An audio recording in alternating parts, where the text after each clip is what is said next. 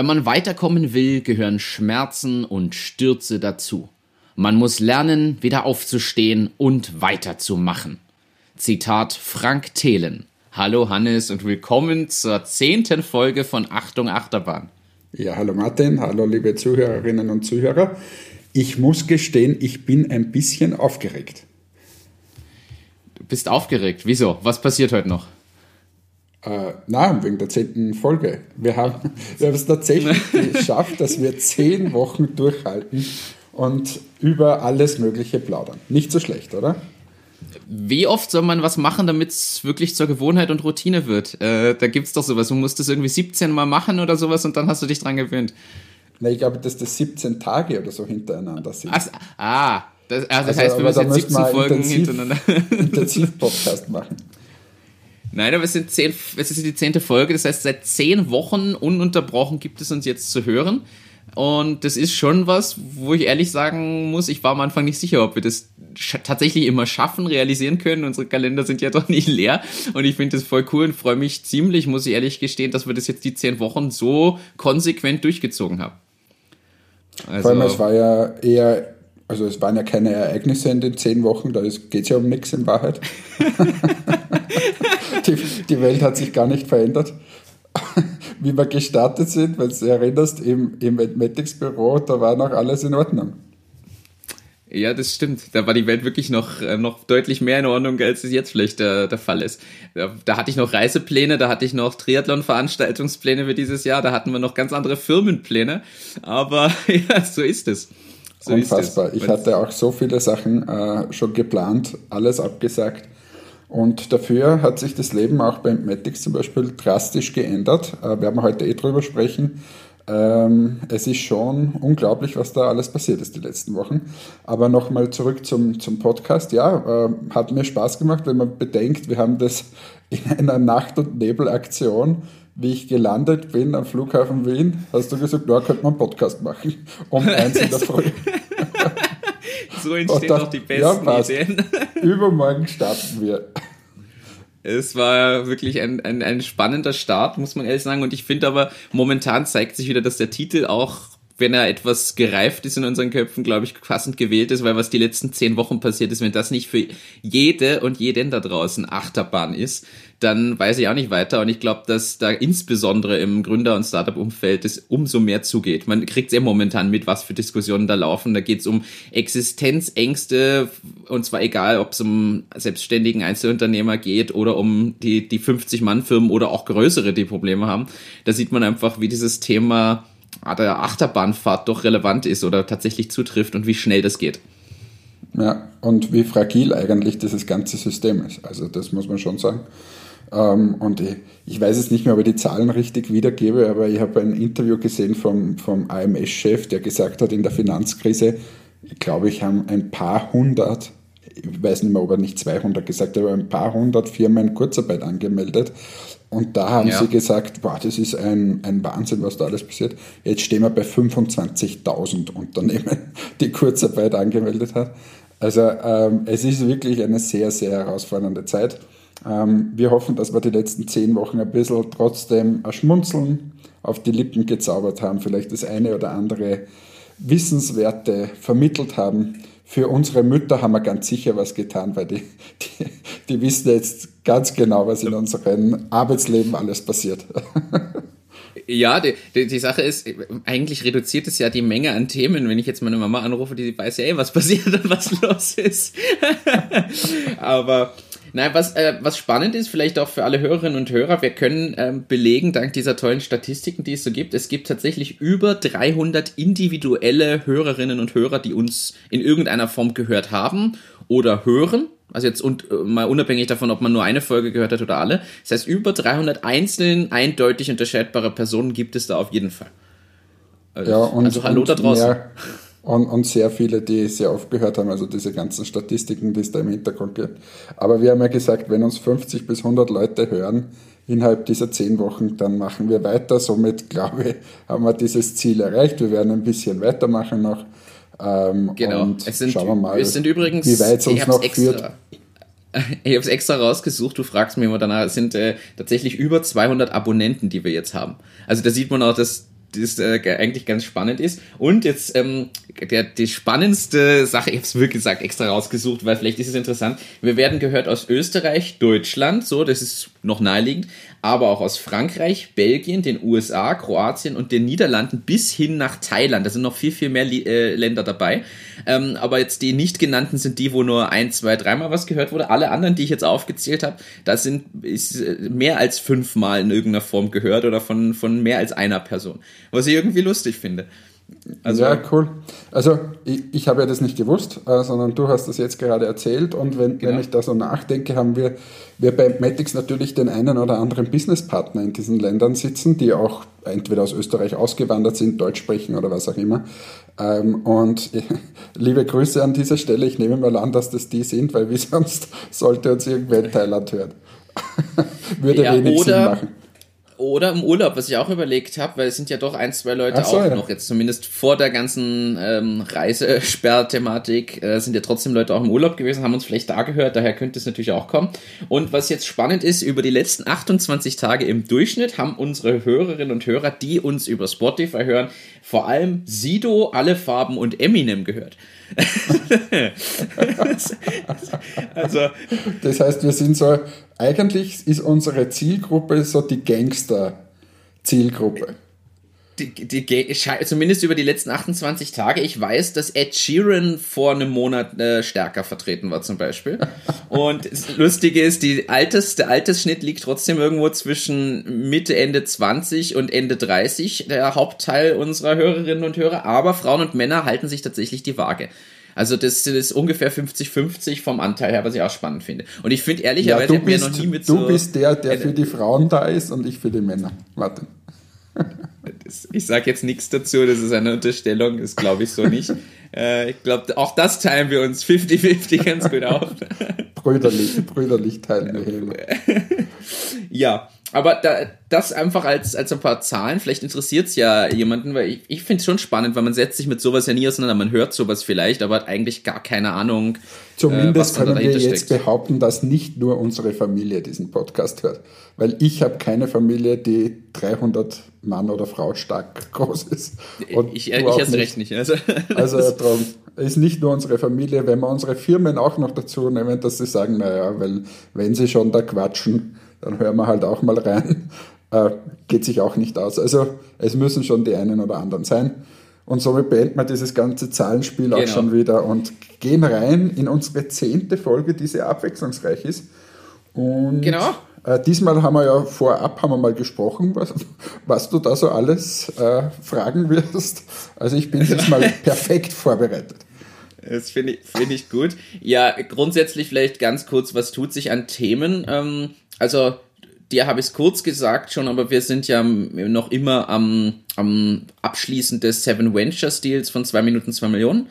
Da geht's jetzt voran, da gab's äh, detaillierte Vertragsentwürfe, die überarbeitet wurden, da sind Anwälte mit dem Spiel. Und nächste Woche gibt's da tatsächlich dann die, das Abstimmungscall, jetzt nicht live, sondern halt per Webcall mit Anwalt auf beiden Seiten, mit dem Daniel Zech und mir, wo wir dann die letzten Dinge durchgehen und ich sehr, sehr zuversichtlich bin, weil das extrem professionell läuft, die Abstimmung aus meiner Sicht, dass das dann jetzt dann zeitnah unter Dach und Fach ist, weil wir natürlich auch gern mit der Werbung dann starten würden. Und da hat sich aber ein Problem ergeben, das ist tatsächlich schwierig. Wir müssten ja einen Werbespot drehen und da gibt's schöne Ideen und Vorschläge auch aus unserem Team, wirklich tolle Ansätze, nur alle in der realen Welt in irgendeiner Form und momentan kannst du halt ganz schlecht Videodreh mit Menschen draußen machen. Also, das mhm. wird, glaube ich, alles noch ein bisschen verzögern und ich sehe jetzt als Herausforderung, wie wir das lösen oder wie wir möglichst zeitnah damit starten. Ja, ich würde mal sagen. Äh, jetzt jetzt drücken wir das Ganze noch zwei, drei Wochen durch und bleiben noch in Quarantäne und dann geht es ja auch wieder weiter. In, hier in Österreich haben wir ab nächsten Dienstag, dann nach Ostern, sperren ja die Geschäfte, zumindest die kleineren, mal wieder auf und im Mai folgen dann die weiteren. Und irgendwie, ich weiß jetzt nicht mehr auswendig, 1. Mai oder 15. Mai sperren zum Beispiel die Friseure, glaube ich, wieder auf und und und. Ähm, also es, es, es, das Leben normalisiert sich hoffentlich wieder und wir sind da, glaube ich, ganz gut jetzt mal von der gesundheitlichen äh, Ebene durch die Krise gekommen, das muss man schon äh, sagen. Und ab dann wird ja auch äh, alles wieder halbwegs normal, hoffentlich. Dass man natürlich mit ja. Begleiterscheinungen zu rechnen haben, äh, das ist klar, aber der, der Videospot wird schon, nehmen wir mal an, im Mai gedreht werden können. Ich gehe ich gehe auch davon aus. Ja, und ansonsten noch, du hast das Thema schon gebracht, jetzt mit ein paar, äh, in deinem Intro eigentlich so ein bisschen. Ähm, das Thema Kurzarbeit ist aktuell eins und ich sag's ganz ehrlich, ich kann es an der Stelle sagen, ähm, wir werden es bei Presono aus Liquiditätsplanungsgründen auch angehen oder, oder einleiten müssen jetzt. Ähm, und von dem her mal schauen, da kann ich dann, wenn das alles durch ist, wir haben jetzt da die Anträge draußen, die ganzen Formulare machen wir da jetzt gerade ready und ich kann ja dann ein paar Insights geben, irgendwann mal im Laufe der nächsten Wochen. Warum genau, mit welchen Argumentationen und warum notwendig, weil es natürlich total eine weirde Situation. Man hat an sich jetzt nicht, man hat nicht ein leer, leeres Konto, sondern hat durchaus Geld drauf, aber ich plane ja und wir haben einfach Umsatzthemen, wo viele unserer Kunden jetzt die, die Aufträge nach hinten schieben und das führt mich halt dazu. Wir zwei haben ja schon mal kurz drüber gesprochen, aber ich glaube, dass das jetzt ähm, der gescheiteste Weg ist und das hat ja auch unser, unser Investorenkreis die Woche im Board-Meeting bestätigt, dass sie den Weg grundsätzlich gut finden, den wir da einschlagen. Ja, ich glaube einfach, es ist sehr, sehr schwierig aktuell. Ähm weil einfach viele Firmen jetzt in einer sehr ungewissen Phase waren oder sind und deshalb alle möglichen Investitionen oder neuen Projekte oder so mal hinten angestellt haben und da sind wir natürlich auch dabei. Und wenn du dann einfach keine, keine Investition oder keine Einkünfte mehr hast bei Presono, ähm, weil die Kunden alles nach hinten schieben und sagen, hey, wir wollen mit euch die Digitalisierung weiter vorantreiben, aber halt erst in drei, vier Monaten, dann ist es halt sehr, sehr schwierig als Startup, diese drei, vier Monate da durchzudrücken. Und äh, für mich ist das relativ rasch erklärt und das ist natürlich hart immer für alle Beteiligten, äh, aber was willst du machen? Äh, es funktioniert halt einfach nicht. Und bin aber überzeugt, dass das Presono dann nach dieser Zeit wieder gestärkt herausgehen wird. Und auch die Kunden, ich glaube, diese Krise zeigt eindeutig, dass man äh, durchaus das Thema Digitalisierung ernst nehmen sollte und äh, sich da gut aufstellen sollte als Unternehmen. Und deshalb bin ich fest davon überzeugt, dass das auch für Persona einen Schub geben wird. Ja, ich glaube da auch dran. Ja, aber das sind so die Themen, die mich beschäftigen. Ich gebe ehrlich zu, da basiert dann eh viel drauf, abgesehen von allem, was Kundenbetreuung und Sales angeht. Gerade im Sales versuchen wir natürlich trotzdem jetzt noch, noch Gas zu geben, um da einfach Dinge aufzubauen. Aber ähm, genug von Presono. Hannes, was tut sich bei euch? Du hast letzte Woche was total Spannendes bekannt gegeben. Jetzt ist es auch überall offiziell zu lesen. Ihr wart wieder mal in der Kronenzeitung und in verschiedenen anderen Medien. Ähm, Gratulation wieder dazu. Ähm, waren ja gute, gute Berichte und, und Infos dazu. Ähm, ihr bietet jetzt Masken an. Ja, ich habe es eh letzte Woche schon erzählt. Ähm, also der, der, Hintergrund, warum wir das überhaupt machen, war eben vor einigen Wochen, ähm, wo Kunden auf uns zugekommen sind und gesagt haben, hey, nutzt doch auch euer Potenzial, das ihr habt und euer Wissen aus Asien Masken zu importieren. Äh, nicht nur Masken, auch Desinfektionsmittel. Ähm, und wir sind da eben da hinein gestartet. Ich würde sagen, mit sehr professioneller ähm, Vorbereitung. Also wir haben jetzt nicht vom ersten Tag an gesagt, ja, ist egal, schick rüber da die Maske, sondern sehr, sehr äh, äh, viel Vorbereitung. Und nach dieser Vorbereitung haben uns dann ähm, gesagt, ja, wir trauen uns da drüber, weil das Risiko schon sehr äh, groß ist. Ich kann das auch gerne ein bisschen skizzieren dann. Ähm, und hat gut funktioniert. Wir haben jetzt die ersten Lieferungen bekommen und ist auch alles ausgeliefert. Die Kunden sind sehr zufrieden. Wir haben parallel dazu nicht nur diese Masken aus Asien äh, jetzt im Vertrieb, sondern eben auch waschbare äh, Baumwollmasken, die wir bei unterschiedlichen Kunden vertreiben und die auch sehr viel gekauft werden eigentlich, weil ja eben Maskenpflicht ist, beziehungsweise noch ausgeweitet werden wird. Und da sind wir eigentlich jetzt relativ gut aufgestellt. Und das erlaubt uns natürlich ganz gut durch diese Krise zu gehen. Äh, wenngleich ja. wir, ich uns nicht als diese Glücksritter bezeichnen würde, die, die da massiv aufschlagen und weiß nicht was, sondern wir haben vom ersten Tag an gesagt, wir möchten wirklich einfach unterstützen, wo es geht. Ich habe in den letzten vier Wochen ähm, durchgearbeitet. Also es hat jetzt kein einziges Wochenende gegeben. Ich würde sagen, pro Tag zwischen 16 und 18 Stunden. Ich lade am Tag viermal mein Handy auf und telefoniere durch. Diese eine Stunde, was wir jetzt immer haben, das ist ganz, ganz selten.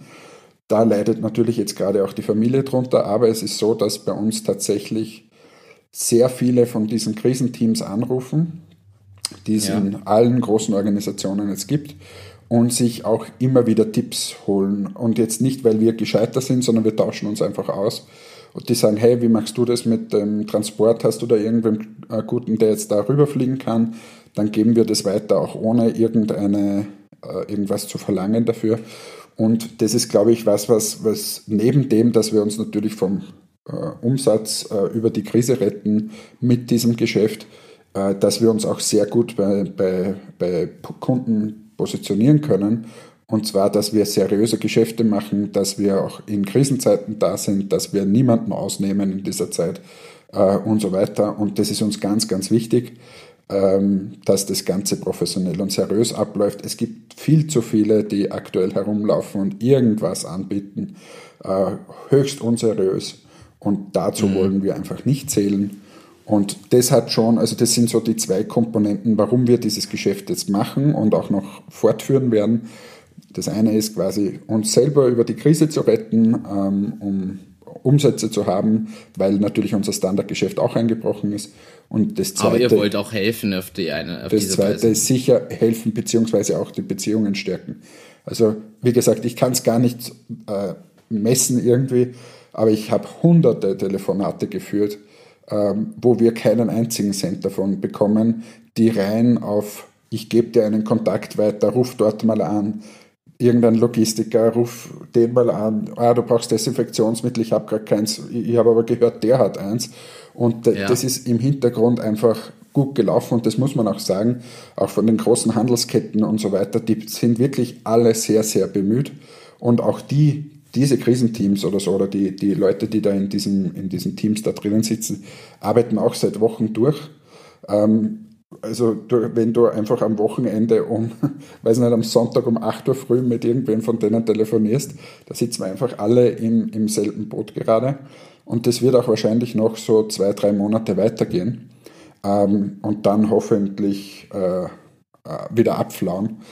Aber es ist schon sehr herausfordernd und muss man auch sagen, hat Entmatics jetzt einfach komplett gedreht, was wir so machen.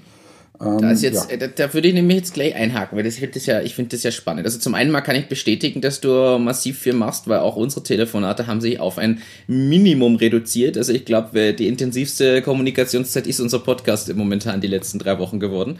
Ich entschuldige ähm, mich dafür. Und ich entschuldige mich bei allen, die mich anrufen und ich und einfach du, nicht zurückrufe. Nein, nicht wegdrücke. Aber ich, ich, ich habe ich hab gestern mit, ähm, mit unserem Steuerberater den Jahresabschluss gemacht. Und ich habe ähm, also dieses Gespräch hat gedauert, glaube ich, ja. eine Stunde oder eineinhalb. Und in dieser Zeit, ich, ich kann mich jetzt nicht mehr erinnern, aber ich glaube 34 WhatsApp-Nachrichten und um die 30 Anrufe ähm, in Abwesenheit. Und das funktioniert dann halt einfach irgendwann nicht mehr. Mhm. Ich bemühe mich dann einigermaßen zurückzurufen, aber de facto funktioniert das nicht. Und zusätzlich ungefähr 300 E-Mails äh, aktuell in der Situation. Ja. Am Tag. Äh, und das, das funktioniert nicht. Ähm, du, du, ich sitze jeden Tag bis irgendwann und aber ja. Aber es so ist ja auch notwendig, man muss halt, man muss in solchen Phasen einen Fokus legen und so hart es ist, aber ich habe mir das irgendwie aufgeschrieben, jetzt das Thema Familie und Gründer könnte man eigentlich auch mal äh, thematisieren, was das alles so mit sich bringt. Aber an sich, ja, also ich verstehe das ja vollkommen, ich kriege das ja auch mit, was ich da aufklären möchte, weil das war für mich auch so ein bisschen ein Aha-Erlebnis. Ich habe das ja schon länger mitgekriegt, was ihr macht, aber ihr habt ja nicht nur die einmal Wegwerfmasken, sondern ihr habt auch Baumwollmasken, die man irgendwie bei 95 Grad waschen kann und somit mehrfach verwenden kann. Das ist ja noch, noch aus meiner Sicht viel, viel spannender, weil ich bin immer ausgegangen, gebe ehrlich zu, von den Einmalmasken quasi oder zweimal, wie auch immer. Aus meiner Sicht hygienischer wäre einmal und weg damit. Ähm, aber äh, das, ihr habt ja da wirklich jetzt zwei Varianten von, von Masken. Ja. Ja, also das ist ein bisschen aus der Not entstanden sogar, weil diese Einmalmasken, die, die man jetzt so im Supermarkt bekommt, ähm, mal, ich möchte ein bisschen ausholen. Und zwar, wir haben, wie diese Krise quasi begonnen hat, war klar, irgendwann brauchen wir solche Masken auch für den Supermarkt. Somit haben okay. wir die bestellt. Da gibt es ungefähr eine Durchlaufzeit. Da muss ich, ich muss da kurz, sagen. Ich mag da ganz kurz ja. einhaken, weil dann verstehen das alle. War das einfach deine Vermutung? Hast du einfach vom Gespür dir gedacht, hey, das wird ausarten, das wird kommen, weil du gesehen hast, in China und Co. machen sie das? Äh, wie bist du drauf gekommen? Ich finde, das ist einfach mal jetzt spannend, da wirklich in die Insights zu gehen. Naja, es ist so, dass wir schon Anfang Jänner mit unseren chinesischen Freunden ähm, Kontakt hatten, wo wir gesehen haben, dass dort Maskenpflicht herrscht, ähm, Wuhan gesperrt wurde und so weiter. Ja. Ähm, und wir dann überlegt haben, okay, wenn das zu uns rüberkommt, ähm, was heißt das eigentlich für uns? Äh, dann zwei, drei Wochen später halt immer wieder Kontakt hatten, auch mit dem Handel, das ja unsere äh, Kunden sind, mit unterschiedlichen Dienstleistern. Und wir dann einfach festgestellt haben, okay, das könnte kommen. Dann gab es eben die besagten Anfragen auch von unseren Kunden, die gesagt haben, hey, probiert das doch. Und so ist es gereift. Und das war quasi die Entscheidung dazu, dass wir, dass wir ähm, gesagt haben, wir machen dieses Business ja. und wir trauen uns dort rein. Und gleichzeitig, äh, das war damals noch nicht so klar, äh, ob unser eigenes, ureigenstes Kerngeschäft wegbrechen wird oder nicht. Aber wir haben gedacht, okay, es ist zumindest mal eine Ergänzung und dann sehen wir mal, wie weit es kommt. Dass das jetzt natürlich solch massive Auswirkungen hat und sagt, okay, unser Kerngeschäft ist wirklich massiv eingebrochen, ja. ähm, weil, wie gesagt, Friseure äh, zu haben und ähm, der, der, Handel ist jetzt auch äh, nach wie vor eingeschränkt zumindest. Äh, durchaus betroffen, ja. eingeschränkt und ähm, Web ist zwar besser, aber, aber fängt es natürlich bei weitem nicht auf. Ähm, das das war damals noch nicht so klar und das war aus meiner Sicht dann trotzdem ein bisschen das Gespür dafür, weil wir einfach schon lange in dem Geschäft sind. Und das Zweite ist dann trotzdem ein bisschen die Professionalität, die wir trotzdem haben äh, und uns überlegt haben, wie können wir das jetzt angehen, wie kann sowas aussehen. Und es ist aber dann so passiert, dass einfach sich die Ereignisse überschlagen haben. Und wie gesagt, seit drei, vier Wochen äh, ist hier Ausnahmezustand. Ähm, ja. Und ja, also ganz ehrlich, das heißt, ich bin ihr habt froh, das mitbekommen. mal vorbei ist. Das heißt aber, ihr habt das, ihr habt das gesehen, was da ist, habt äh, quasi schon vorausgedacht und euch überlegt, da sollten wir hier einfach jetzt agieren und das mal vorbereiten, weil wer weiß, wie das, wie das zu uns kommt und ob das nicht tatsächlich auch genauso benötigt wird. Und deshalb habt ihr da das Thema eigentlich gestartet zu dem Zeitpunkt.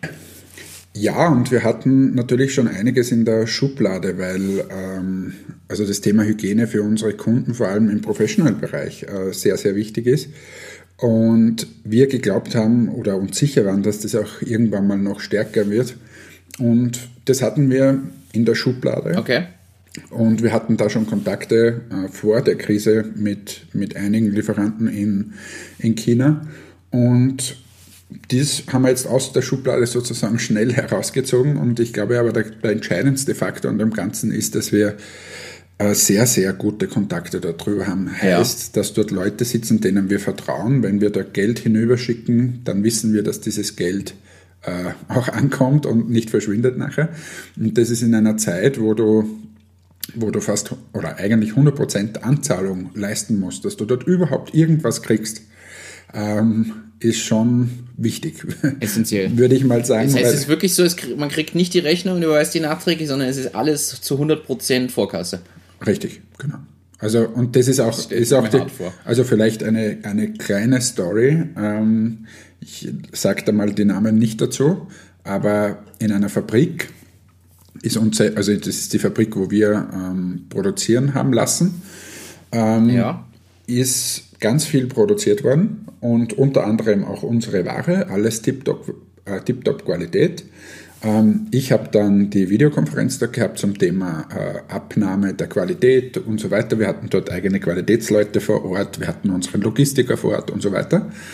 Haben das okay. Ganze dann abnehmen lassen.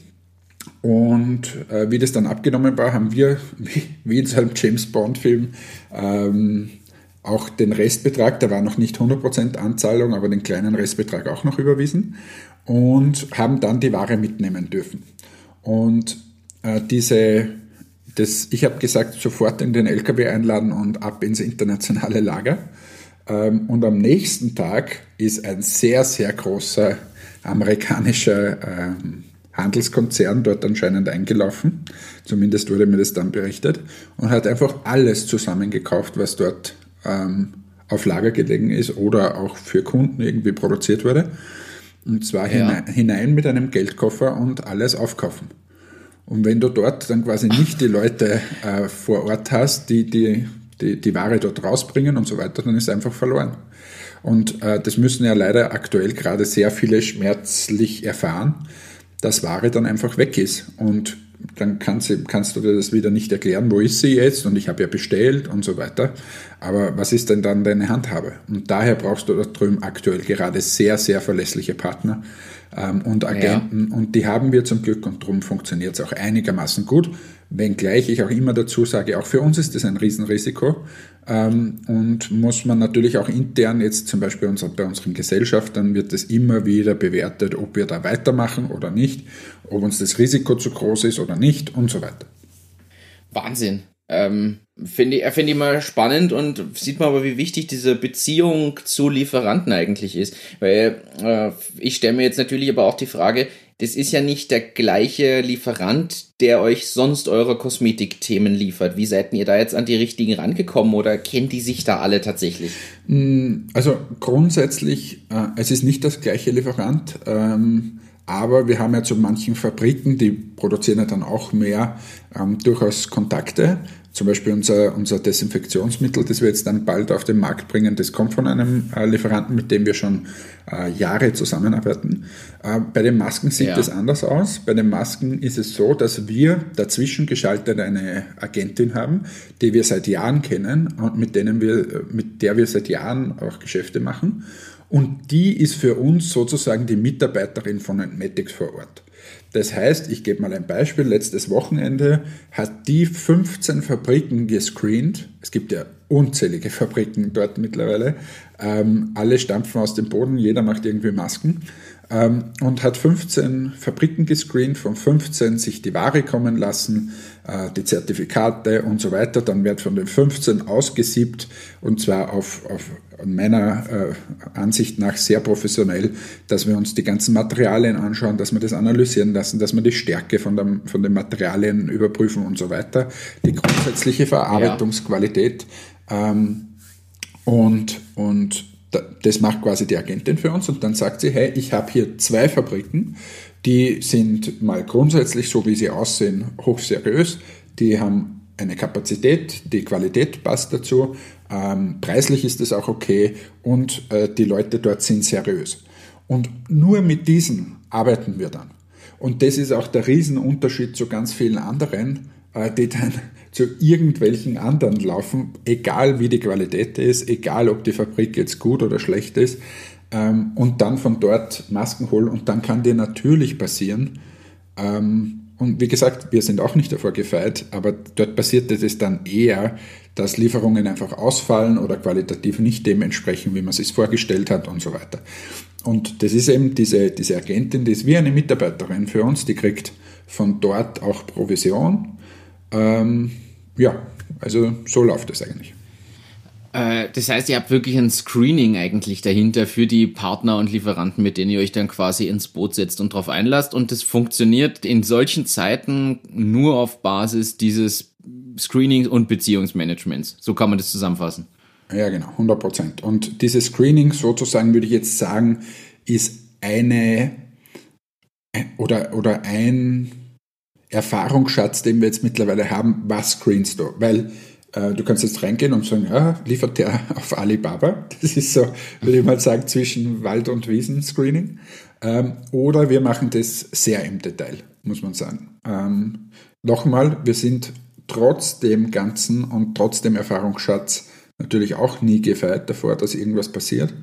Aber wenn du halt im Vorfeld schon so viele Sachen und so viele Parameter screenst und schaust, wie, wie die aufgestellt sind und so weiter, ähm, dann ist natürlich das Risiko wirklich deutlich äh, minimiert. Und das ist so ein bisschen das zwischen die, die Masken oder überhaupt äh, Schutzausrüstung jetzt herüberbringen und die das nicht herüberbringen, das ist wahrscheinlich der, der Kernfaktor, dieses eine Person dort drüben haben, der man vertraut, sauberes Screening machen, und dann einen guten Logistiker, in unserem Fall die Firma Daxa, äh, herüberbringen, das ganze Zeug. Okay, äh, für mich jetzt eine essentielle Frage natürlich. Jetzt habt ihr da diesen Fokus aktuell ein bisschen drauf, natürlich bedingt durch die Situation und Co. Ähm, wird Entmetics jetzt einen Pivot hinlegen und komplett in diese, in diese Hygienerichtung gehen und sich da komplett ändern oder bleibt ihr eurem Kernbusiness trotzdem treu? Nein, wir bleiben unserem Kernbusiness natürlich treu. Ähm, wir wissen, oder es ist auch klar, dass dieses Thema jetzt äh, wirklich ein sehr sehr zeitlich begrenztes Thema ist, wo einfach jetzt extremer Bedarf ist, da sind wir dabei, aber auch nur, wie ich es vorher schon gesagt habe, mit so, dass das Risiko einfach trotzdem überschaubar ist für sowohl unseren Kunden als auch für uns. Und ähm, wir werden aber das Thema Hygiene weil wir es ohnehin vorhatten, dass wir das mal äh, einführen, jetzt dann auch breiter aufstellen und dann im Sortiment haben, heißt aber nicht, dass wir jetzt ausschließlich das machen, sondern wir werden in Zukunft einfach unseren Kunden, ob es jetzt im Professional- oder im Retail-Bereich ist, Desinfektion, Masken und so weiter auch mit anbieten ähm, und das auch über die Krise hinaus und ähm, ja, ist einfach ein Zusatzprodukt, das wir anbieten. Komplett fokussieren drauf tun wir uns aber nicht. Okay, äh, das heißt, ihr erweitert einfach euer Produktportfolio um diese Hygienesparte und habt damit einfach einen, einen breiteren Anwendungsfall oder breiteren Nutzerkreis noch oder eine zusätzliche Unterstützung für eure sowieso schon bestehenden Kunden und sprecht aber vielleicht gleichzeitig jetzt auch wieder neue Kunden trotzdem dadurch an, bringt die Marke unter die Leute und eröffnet einfach nur neue Möglichkeiten zusätzlich. Genau richtig, genau so machen wir das. Und ja, das wird, ist auch nicht ausgeschlossen, dass wir in Zukunft einfach noch mehr solche Produkte haben, jetzt nicht nur Hygiene, ähm, sondern wir haben einfach, gerade in dieser Krise sehen wir, wo wir extrem stark sind. Äh, das ist einfach in, in, in dem Thema, dass wir aus, aus äh, teilweise, ich würde es mal sagen, ein bisschen unspannenden, unsexy Themen trotzdem Produkte gestalten können, ähm, die einfach qualitativ hochwertig sind und die dann auch spannend aufgemacht sind für, die, für unsere Zielgruppe. Ja. Ähm, und das, das Zweite ist einfach in diesem gesamten Sourcing, Abwicklungsthematiken und so, da sind wir auch extrem stark und ähm, das nutzen wir einfach und äh, wie gesagt, ich will nicht ausschließen, Hygiene ist jetzt eine Sparte, die wir dazu genommen haben, aber in Zukunft kann da durchaus die eine oder andere noch dazukommen. Für uns ist immer nur wichtig, dass quasi die Zielgruppe einigermaßen dieselbe bleibt weil wenn du dich, dort kannst du dich verzetteln. Wenn ich jetzt aber quasi für einen Friseur weitere Produkte dort auf den Markt bringe, warum sollte ich das nicht machen, wenn ich ohnehin schon den Zugang habe? Oder auf der anderen Seite, wenn ich ohnehin schon den Zugang zu Drogeriemärkten habe, warum sollte ich da nicht noch das eine oder andere Produkt mehr anbieten? Klar, ergibt voll Sinn. Finde ich spannend, ist jetzt, glaube ich, auch ein guter Einblick mal, wie man darauf kommt und wie ihr das Ganze jetzt angegangen seid. Ich meine, ein paar Fragen lasse ich weg, ähm, die weiß ich nicht, inwieweit man die äh, beantworten darf. Eine stelle ich schon noch. Es gibt ja jetzt diese Regelung, dass da ein, zum Beispiel ein Lebensmitteleinzelhändler darf er jetzt an der Maske nicht verdienen. Ich, ich bin jetzt nicht im Detail drin, ich habe nur mitgekriegt, dass es irgendwie so eine Regelung gibt. Trifft es euch auch in irgendeiner Form? Weil es ja trotzdem, man muss ja ehrlich sein, es ist ja trotzdem in irgendeiner Form ein Geschäft, was daraus entsteht, jetzt bei diesen Einmalmasken. Ich meine, auf die bezieht sich mhm. das ja, glaube ich. Wie ja, wobei die Regelung, die Regelung trifft äh, tatsächlich nur den Handel jetzt mal, also nicht uns, ähm, ja. sondern den Handel. Sie dürfen nicht äh, mehr verlangen als wie deren Selbstkosten. Ähm, okay. Das liegt auch ein bisschen daran, sie haben ja offen, machen trotzdem Geschäfte aktuell und ähm, sollen nicht noch zusätzliche Erträge über diese Masken haben. Das ist quasi die Regierungsseite.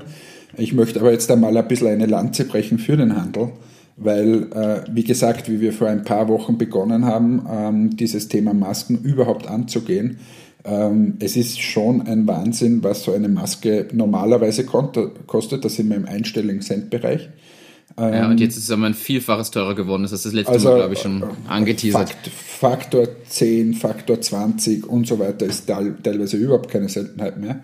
Ähm, und es ist einfach ein verdammt schwer, überhaupt Masken zu bekommen in, in einer guten Qualität und so weiter. So, und wenn, wenn ich dann in der ersten Woche, wie, wie das war bei uns, äh, zum Spar gehe in, in Gallnerkirchen und bekomme so eine Maske äh, ins Gesicht gedrückt und gehe dann raus und sehe mir den Mistkübel draußen an, der bummvoll ist mit Einwegmasken. Ähm, und da liegen Hunderte bis Tausende Euro da in dem Mistkübel. Das ist das eine, das Geld, aber das andere ist es, wie schwer das war, diese Masken zu bekommen. Dann blutet ein bisschen das Herz. Und da möchte ich ein bisschen die Lanze brechen für den Einzelhandel, ähm, weil die Leute hatten gar kein Bewusstsein oder haben kein Bewusstsein für das, wie schwierig das eigentlich ist, und gehen dann vom Spar über die Straße zum Hofer und bekommen dasselbe nochmal. Ähm, mhm. Und schmeißen es wieder weg. Und das sind so die Themen, wo wir dann auch gesagt haben, zum Beispiel die Baumwollmaske, hey, äh, das, das macht durchaus Sinn, dass wir wiederverwertbare haben oder die ich dann am Abend wasche. Ähm, weil dieses ständige Wegschmeißen, weiß ich nicht, ob das so äh, sinnvoll ist. Und wenn jetzt der Handel äh, einen Euro pro Maske ähm, verlangt, ähm, dann kann, also das ist ja so, die sind in Dreierpacks abgepackt und du kannst dir um drei Euro die kaufen. Ähm, okay. Dann kann ich da auch hier für den Handel eine Lanze brechen, weil ähm, das sind tatsächlich die Kosten, die die haben. Und ähm, es ist nämlich sogar so, dass die das bekommen ähm, in einem 50er-Pack. Und das ist so die Standardgröße, die du jetzt in China kriegst. Und müssen dieses 50er-Pack dann in ein Dreier-Pack umpacken lassen hier. Ähm, ah, das heißt, da entsteht sogar Arbeit. Also da, ist, da entsteht also Arbeit und so weiter. Also es ist tatsächlich nicht so, dass die irgendwas verdienen dran. Mhm. Aber, und ich finde es gar nicht so schlecht, es entsteht ein gewisses Bewusstsein. Ähm, kann an dieser Stelle auch sagen, dieser Händler, der das gemacht hat, hat einen mega Shitstorm äh, geerntet. Ja, ich habe das auf Social Media ein bisschen mitgekriegt. Das ist heftig. Ich finde das, ich finde das höchst bedenklich. Also die Leute, die da so einen Schwachsinn schreiben, sollten sich ein bisschen überlegen, was das heißt, sowas überhaupt zu besorgen. Und ich weiß es ja aus, aus gut informierten Kreisen da, ähm, dass, die, dass die tatsächlich nichts verdienen wollen, sondern die wollen äh, wirklich nur, dass ein Bewusstsein entsteht, weil es nicht so ist, dass wir unendlich Ressourcen für Masken haben. Ähm, wir können einfach nicht eine Milliarde Masken jetzt ordern und äh, ist ja finanziell schon nicht machbar, aber selbst wenn es finanziell machbar wäre, ähm, ist es einfach logistisch fast nicht machbar. Und ja, das ist so das, wo, wo ja alle einfach zurück sind. Klar, und das ist ja der Konsument selber auch, hat es ja auch in der Hand. Das ist ja wieder das Thema, es gibt tausend Anleitungen zum selber basteln. Mal angenommen, irgendwer will nicht Geld ausgeben, dann soll er sich halt was selber nähen oder basteln oder irgendwo so eine äh, selbst gebastelte kaufen. Ich kenne jetzt auch Leute, die für, äh, für ein paar Euro selbstgenähte Masken und solche Sachen dann verkaufen. Es gibt ja genug Möglichkeiten. Es ist ja keiner gezwungen, die dort zu kaufen. Wenn irgendwer damit ein Problem hat, dann soll er sich eine andere Lösung einfallen lassen noch. Aber ich verstehe das auch vollkommen und ich denke, man kann ja nicht alles herschenken. Und ich muss ehrlich sagen, mir ist was aufgefallen und das finde ich eher erschreckend. Ich habe gesehen, als ich einkaufen war am Wochenende, am Samstag, dass überall nämlich die Masken nicht nur im Müll, sondern überall rumliegen. Also wir haben gerade in Linz aus meiner Sicht gerade ein Müllproblem ja sowieso an manchen Ecken. Und jetzt kommen auf einmal noch die Masken an jeder Ecke dazu. Und ich finde es allein aus, der, aus dem Grund heraus gut, dass da in irgendeiner Form ein Wert dahinter steckt. Selbst wenn es jetzt nicht für, also selbst wenn es wirklich nur, wie du beschreibst, auch wirklich kostendeckend ist, umso besser. Aber ich finde, da müssen die Leute mal drüber nachdenken, was da gerade los ist. Und ich kann nicht sein, dass ich über einen Parkplatz gehe und dann liegen einfach 20 so Masken mitten auf dem Parkplatz irgendwie weggeworfen rum. Und der Mülleimer steht aber auch 30 Meter weiter. Also finde ich. Ja, vor allem, du musst ja, du musst ja auch sehen, dass das Ganze ähm, auch eine Hygienefrage ist. Ähm, ja. Also wenn da die Viren drinnen sind in dieser Maske, ist ja nicht lustig für den, der das da wegräumt. Ähm, Richtig. Also das war so, äh, weil wir vorher nochmal das angesprochen haben bezüglich der Baumwollmasken, das war so meine Intention. Ich habe das dann in kurzer Hand äh, hochgezogen mit einem Partner in Kroatien und ähm, wir haben mittlerweile, glaube ich, 100.000 solche Masken äh, ausgeliefert oder vielleicht schon mehr, weiß ich nicht. Ähm, okay. und, und bieten das auch. Also es ist so, ich, ich, wenn ich eine Million von den Masken hätte, dann wären die auch schon weg. Ähm, ich habe aber trotzdem für unseren, für unseren Online-Shop ähm, ein paar hundert oder tausend, weiß ich jetzt nicht, äh, Stück reservieren lassen. Ähm, und wir werden dort auch immer wieder äh, Ware nachfüllen, weil ich einfach will, dass jeder die Chance hat, ähm, nicht nur die Großen sozusagen, sondern auch unsere Kundinnen und Kunden, ähm, einfach auf entmatics.com oder auf der Professional-Seite entmatics-professional.com, dass er dort Masken bekommt, weil es ist gar nicht so einfach, quasi Masken äh, zu kaufen. Und es gibt nicht viele Leute, die, die sich das dann nähen können zu Hause, geschweige denn gibt es in vielen Geschäften einfach diese Gummizugbänder nicht mehr und und und. Und ja. wir bieten es jetzt zum Kauf an. Es ist ein Wahnsinn, was da für ein Run auf diese Masken ist. Ähm, und, und bei uns kostet so eine, so eine Maske 5,90 Euro. Die kann man eben wiederverwerten, waschbar bis 95 Grad und so weiter. Ähm, und mir ist es einfach wichtig, dass jeder, der so eine Maske möchte, dass er, dass er auch irgendwie ein bisschen einen Zugang äh, hat und auch weiß, hier kann ich es bestellen. Und eben nicht auf Amazon schauen muss und auf Amazon irgendwie 20 Euro pro Maske zahlt oder, so wie ich es immer wieder geschickt bekomme in der jetzigen Zeit, wo es dann sogar Apotheken irgendwelche Masken um zwischen, sagen wir mal, 5 und 20 Euro äh, eine Maske verkaufen, aber nicht eine wiederverwertbare. Das, das ist so der Weg, den ich nicht gehen möchte. Drum bei uns äh, einzelne, glaube ich, 5,90 Euro und dann halt so 10er, 50er und 100er Packs, dann wird es auch günstiger. Ähm, Zumal man stützt ja damit die lokalen, äh, lokale Wirtschaft auch, weil ihr seid trotzdem jetzt ein österreichisches Unternehmen mit österreichischen Partnern, die ganz stark das, was da jetzt, äh, sag ich mal, in euch fließt, in irgendeiner Form auch innerhalb von Österreich wieder ähm, weiterverwendet wird. Und egal, ob es eine Unterstützung ist am Ende für den Friseur, weil ihr dadurch Spezialaktionen für den Friseur zusätzlich anbieten könnt, der dadurch auch wieder besser auf die Beine kommt. Also das hat ja wirklich wirtschaftliche Folgewirkung, wo ihr im Positiven einwirkt. Ja, und wir machen das auch tatsächlich. Also wir haben jetzt schon intern gesagt, dass die, ähm, das Geld quasi, was wir auch verdienen damit, erstens unsere Mitarbeiter äh, können wir weiterhin äh, bezahlen, das ist ja, ja schon mal äh, gut und, und wir, wir haben zum Glück keine Kurzarbeit. So fängt es mal an, ähm, aber natürlich ähm, wir haben zum Beispiel jetzt sehr viel investieren in das Thema Web und unser Webshop nochmal ein bisschen adaptiert technisch, geht zu einer Linzer Firma. Wir lassen jetzt dann ein Video drehen, weil wir schon seit langer Zeit ein Video machen möchten, geht zu einem äh, Partner, der, glaube ich, in Welt sitzt und so weiter. Also das heißt, wir versuchen tatsächlich dann auch wirklich diese, äh, ähm, diese Wirtschaft auch zu stärken. Das ist jetzt nicht so, dass, aber das ist grundsätzlich so, dass wir nichts aus der Firma herausnehmen, sondern einfach die Firma weiterbringen wollen und dann natürlich wieder unsere Partner stärken. Also ich glaube, es macht schon Sinn, jetzt auch ein bisschen auf die österreichische Wirtschaft zu, zu achten und nicht alles bei Amazon zu bestellen oder bei Amazon zumindest mal schauen, wer sind denn da die Händler dahinter. Weil ja. Amazon wird ja auch immer verteufelt, ist ja nicht ganz richtig, weil wir verkaufen ja zum Beispiel auch auf Amazon. Ähm, Generell, also wenn man Amazon komplett, äh, komplett stoppt, das ist ja auch nachteilig für viele lokale Anbieter und Händler. Das total, ist ja wirklich... Ja. Ähm, ein bisschen übertrieben. Ja, wir, wie gesagt, wir, wir verkaufen ja auch auf Amazon jetzt nicht die Masken, aber andere Produkte und das stärkt uns ja natürlich auch. Aber äh, ich glaube schon, dass diese Initiative oder dieses Bewusstsein nach der Krise, ich, ich investiere mal ein bisschen was in österreichische Unternehmen, die auch hier ihre brav ihre Steuern zahlen und so weiter. Das macht ja. durchaus Sinn und das ist ein, ein wesentlicher Beitrag, den jeder leisten kann, ähm, äh, der, jetzt, äh, der jetzt quasi die Wirtschaft unterstützen möchte. Und das ist jetzt nicht, weil es unsere Produkte sind, aber wenn du, wenn du zum, zum, zum Beispiel nachher beim, beim Piper, beim DM, beim Müller stehst und du stehst vor dem Enthaarungsregal, da gibt es einfach die, die Marke Wied zum Beispiel, ist unser größter äh, oder ist der Weltmarktführer da, und da gibt es ja. Entmatics, dann ist es einfach eine Entscheidung, wenn du da den, äh, das Entmatics-Päckchen kaufst, dann stärkst du einfach die österreichische Wirtschaft und wenn du äh, von Wied die Produkte kaufst, dann geht das Ganze nach, nach England zu Racket Pankisser. Ähm, ja, und das ist, hat jeder sozusagen selbst in der Hand, auch nachher in, in der Entscheidung.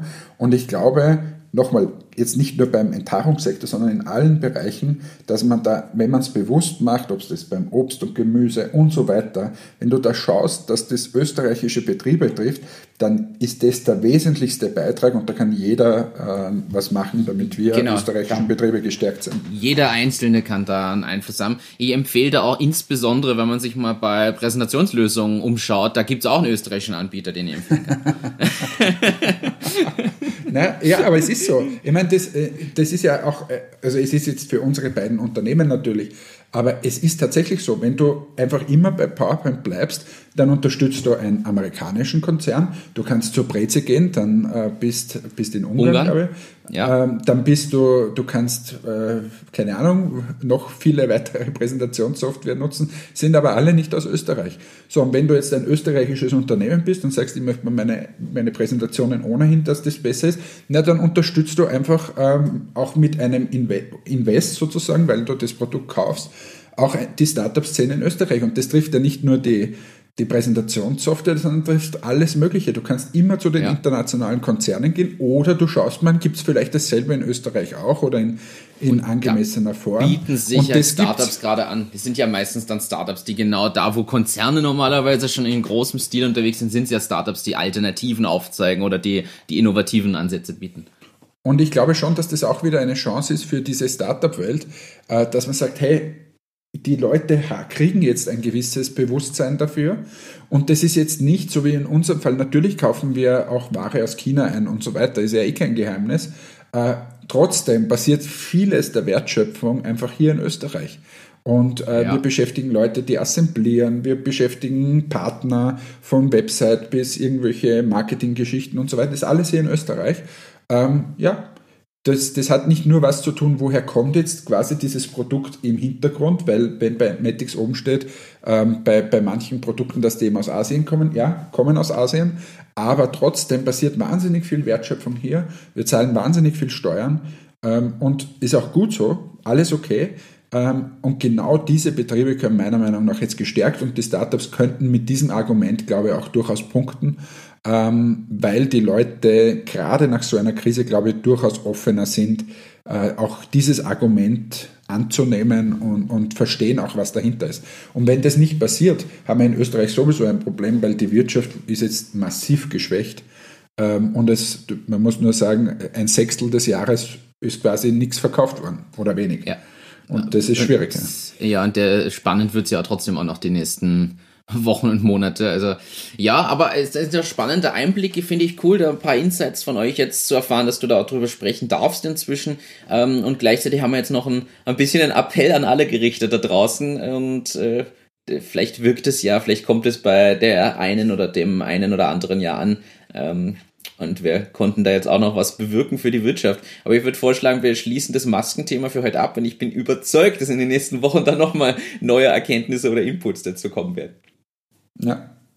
Ich aber, kann die Masken nicht mehr hören. Also mir ist es eher recht, wenn man nicht mehr drüber spricht. Ich muss, ich muss eher an einer Stelle einhaken. Ich habe nämlich eine Beschwerde gekriegt. Vor, ich glaube, zwei Folgen habe ich das Wort Pivot schon mal verwendet. Ich habe es vorhin wieder verwendet. Und ich glaube, ich bin etwas schuldig, dass wir diesen Begriff ganz kurz erläutern. Also Martin erklärt die Welt. Martin erklärt die Welt. Ein Pivot ist ja mal grundsätzlich einfach ein, ein Zentrumspunkt beziehungsweise ein Dreh- und Angelpunkt. Man kennt es möglicherweise von den Pivot-Tabellen im Excel, da hat man es schon mal gehört. Oder auch 3D-Artists zum Beispiel kennen das als Punkt, um den sich die 3D-Objekte dann bewegen oder rotieren lassen, wenn ich da irgendwas rotiere oder das Objekt in sich selbst rotiere. Daher kennt man den Begriff im unternehmerischen Sinne, ist es der, der das Ereignis, dass ich eine Neuausrichtung des Unternehmens vornehme und quasi das Geschäftsmodell umändere. Wir haben uns ja schon unterhalten in den Step-by-Step, Step-by-Step-Inhalten, wie das Geschäftsmodell aufskizziert wird, äh, entsteht. Und wenn ich da quasi eine extreme Wendung hinlege und etwas komplett in eine andere Richtung mache, selbst wenn es dieselbe Ursprungsidee vielleicht ist, dann ist es ein sogenannter Pivot. Das heißt, ich drehe mein Geschäftsmodell. Vielleicht ist ein Beispiel, was sich jeder vorstellen kann. Ich glaube, das kann man durchaus da anführen. Ähm, viele kennen Runtastic, ist ja eines der bekanntesten Startups beziehungsweise ehemaligen Startups und der, einer der größten Exits, die wir in Österreich haben und über die alle spricht. Auch wenn man vielleicht das äh, nicht mehr hören kann, weil es immer das Musterbeispiel ist, ist es trotzdem so, dass Runtastic gestartet ist mit abgemessenen, abgesteckten Laufstrecken. Das heißt, da gab es irgendwelche ähm, technischen Einrichtungen, um abgesteckte Strecken zu laufen und dann zu messen. Und dann kam aber eben das Smartphone und es entstand die Idee dieser Smartphone-App. Und sie haben quasi relativ frühzeitig, aber in dem Moment gepivotet, kann man so sagen, und das Geschäftsmodell umgestellt von diesen abgestreckten, fixen Laufstrecken hin zu dieser Smartphone-App, mit der das Ganze dann erst richtig ähm, losgehen konnte. So, das, das war's mal zum Pivot als Erläuterung, Hannes. Hast du da noch, hast du da noch Unklarheiten? oh, oh, das ist Scherz, Scherz, oh. Scherz, Scherz. Nein, nein, nein, das war ein Spaß. Nein, ein Spaß. Ich rudere zurück, ganz schnell rudere ich zurück. Ich bin immer wieder begeistert, wie gescheit du bist. Ja, weißt du, da, da sitzt da, der, der Österreicher sitzt da da und hat keine Ahnung von der Welt Und dann kommt der Deutsche wieder um die Ecke und erklärt uns alles. Der Erklärbär ein, von Achtung, Achterbahn. Ein, ein, ein, ein, Blödsinn. Das ist, ist nicht, ich bin übrigens gespannt, das ist jetzt eigentlich ganz lustig, jetzt sehen wir uns nicht mehr. Ich bin gespannt, ob man es am Ende mitkriegt oder nicht. Wir haben ja heute eine Folge mit ein paar technischen Problemen. Und Na, kaum, kaum. 17 Mal abgebrochen. und 17 Mal abgebrochen und 23 Mal die Dinge nochmal von vorne wieder angefangen. Also, äh, mittlerweile sehe ich dich nicht mehr. Ich muss ehrlich sagen, mir fehlt richtig was, weil gerade wenn du mich so ein bisschen veräppelst, äh, ist es doch noch unterhaltsamer, wenn ich dich dabei sehe. Und da merkt man wieder, dass Kommunikation nicht nur vom Ton lebt, sondern auch von dem, äh, von allem, was man sieht und an Gestik. Das ist gescheit, dass du, das ist gescheit, dass du das jetzt erklärst für unsere Podcast-Hörerinnen und Hörer. Das ist wunderbar. Äh, jetzt haben sich, spätestens jetzt haben sich alle verabschiedet und gesagt, eigentlich ist das Gequatsche komplett sinnlos, ich möchte sie sehen, geht nicht, ich drehe ab. Nein, das glaube ich nicht, dass das passiert. Das ist ja ein bewusstes Format. Ähm, wir beide hören ja auch Baywatch Berlin. Da ist es ja jetzt auch so, das gibt's jetzt scheinbar im Fernsehen zum Zuschauen, wie die den Podcast aufnehmen. Ich habe das noch nicht gesehen. Ich weiß nicht, ob du das... Aber, Neues, äh, Neues Ziel, neues Ziel. Nach der hundertsten Folge wollen wir bei Puls 4 um 23.30 Uhr laufen und man sieht uns. äh, hundertste Folge heißt knapp zwei Jahre, das heißt, das ist dann zum Jahresende 2021. Jetzt schauen wir mal, dass wir mal auf Folge 20 kommen im ersten Schritt und dann sehen wir wieder weiter. Also, ja, also du, du, kannst in, in Daniel Zech fragen, ob das nicht möglich wäre und du, ob wir, ob wir nicht im, im, Fernsehen sprechen können. Wir, wir melden uns an bei 2 Minuten 2 Millionen für nächstes Jahr oder für, für dieses Jahr quasi, ähm, für die Aufzeichnung. Melden uns an, wir haben da eine Idee, wir würden gerne uns einfach ins Fernsehen setzen und einen Podcast aufnehmen, ob das nicht etwas Neues wäre. Wir haben, wir haben in der letzten Sendung mitbekommen, dass du dich überall aufdrängst. Vielleicht sagst du denen mal, dass, das, ähm, dass du gerne in der Jury sitzen möchtest von 2 Minuten 2 Millionen. Du wirst aber der einzige Investor sein, der nie investiert, weil du kein Geld hast. Ja, das stimmt.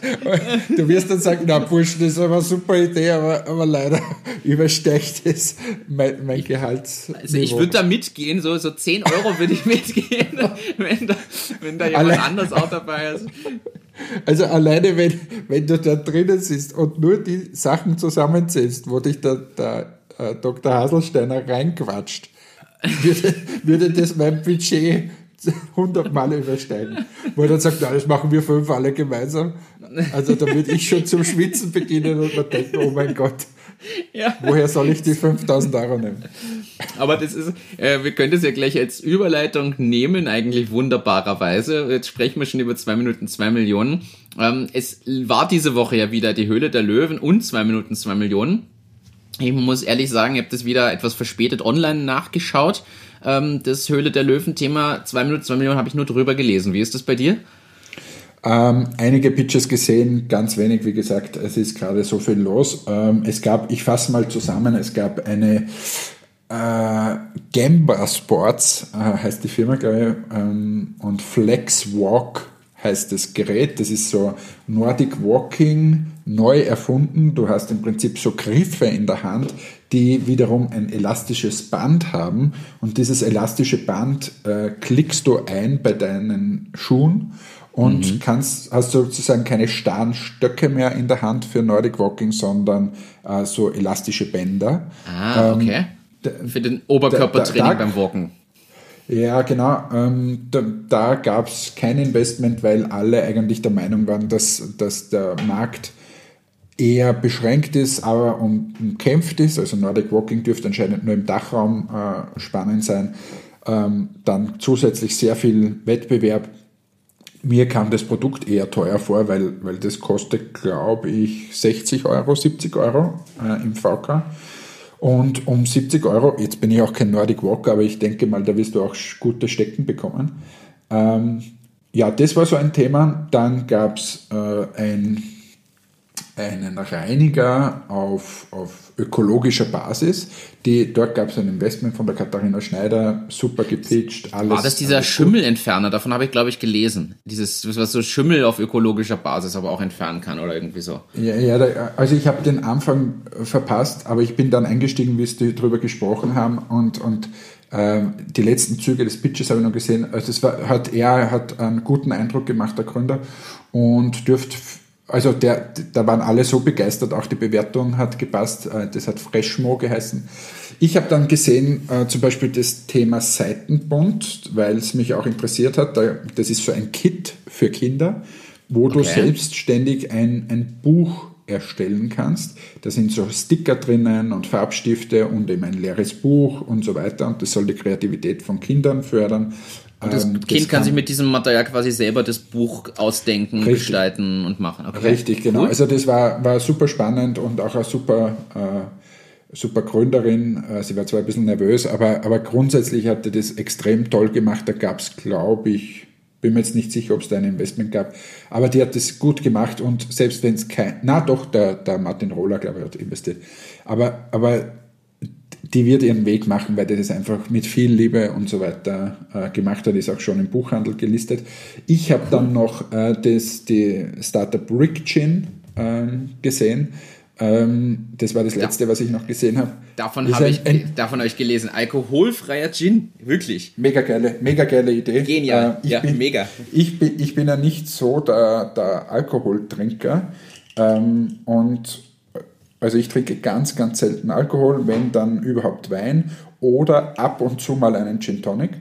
Ähm, und, aber wenn das alkoholfrei wäre und ich, mir schmeckt da dieses, dieses, äh, dieser Gin-Geschmack, ähm, ja. das finde ich eigentlich cool und da, da der äh, Leo Hillinger hat dann äh, gesagt, auch für die arabische Welt kann das super spannend sein, wo ja quasi Alkohol auch verboten ist. Und ähm, deshalb glaube ich, das auch super aufgemacht. Also die, die werden deren Weg gehen. Ähm, ja, und dann musste ich leider wieder weg. Also kurz zusammengefasst, es war sehr, sehr unterschiedlich äh, diesmal wieder von den, von den Produkten, von eher kleineren Produkten. Ich sage jetzt mal dieses Thema Seitenbund mit dem selbstbastelnden oder mit dem Buch zum selberbasteln, bis hin zu einer Gin-Firma, die schon ein paar hunderttausend Euro Umsatz macht und durchaus auch Gewinn macht. Also war wieder mal alles dabei. Es ist überhaupt, finde ich, dieses Mal sehr, sehr abwechslungsreich.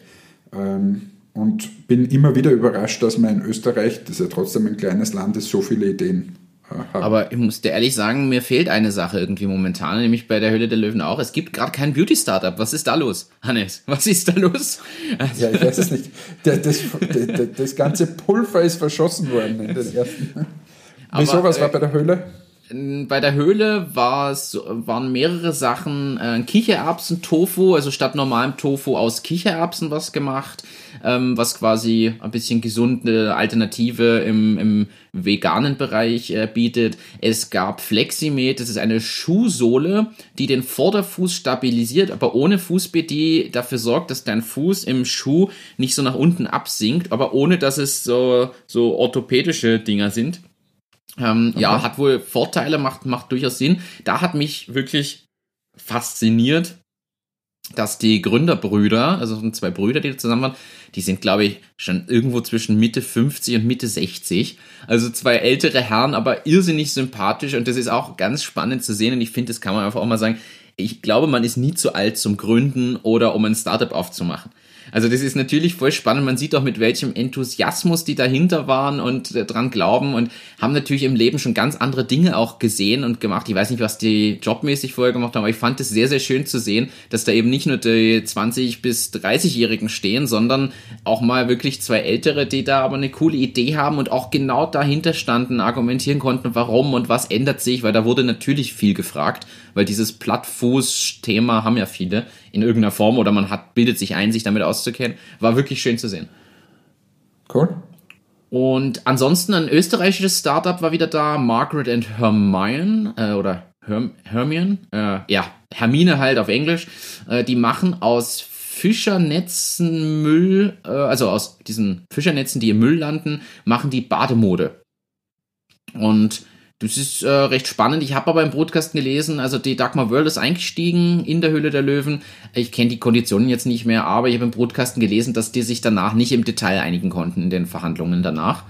Aber man sieht halt auch, dass da immer mehr, wir hatten das ja jetzt schon vor ein paar Wochen mal, immer mehr wirklich auch österreichische Startups da jetzt die die Plattform dort nutzen und nach Deutschland gehen und im größeren Stil auch suchen, was ich auch spannend finde. Ähm, ja, hat natürlich auch seine Berechtigung. Also die, die, der Werbewert ist ja ungleich höher ähm, ja. Bei, bei der Höhle der Löwen, weil da mehrere Millionen äh, Zuseher sind. Äh, ja. Das ist jetzt nicht mindernd, äh, was zwei Minuten zwei Millionen macht, aber halt, es ist halt so, Deutschland zehnmal so groß und deshalb Richtig. einfach auch, keine Ahnung, wie viele Einschaltquoten die jetzt haben, aber du erreichst halt den deutschen Markt extrem gut. Absolut. Ansonsten zwei Themen noch. Das eine ist eh Fitness, das hattest du jetzt mit dem Walking schon beim 2 Minuten 2 Millionen. Es gab da eine äh, Fitter You Fitnessmatte und App. Die haben eine ähm, Fitnessmatte, wo das so ein bisschen ausschaut wie so Twister. Kennst du Twister mit diesen Farbdingern ja. am Boden? Also, und so sieht es aus, nur mit Fußabdrücken, mit Händen, mit Kreisen und dann haben sie da Buchstaben und Zahlen drauf und haben eine App dazu mit Trainingsvideos und irgendwie Kontrollmöglichkeiten und da ist quasi die Fitnessübung XY, ich sag jetzt mal äh, Ausfallschritt und dann kommt vorher die Info so, du stellst dich jetzt auf Position F1 und dein Fuß beim Ausfallschritt geht auf Position F4 und das ist am Boden quasi dann sichtbar, wo du hin musst und sie wollen damit sicherstellen, dass die Fitnessübungen sauberer und korrekter ausgeführt werden, was einerseits eine höhere Effizienz erzielt und natürlich auch aus gesundheitlichen Aspekten wichtig ist, denn falsch ausgeführte Fitnessübungen in falscher Position, mit falschem Winkel und Co. sind ja eher kontraproduktiv als förderlich.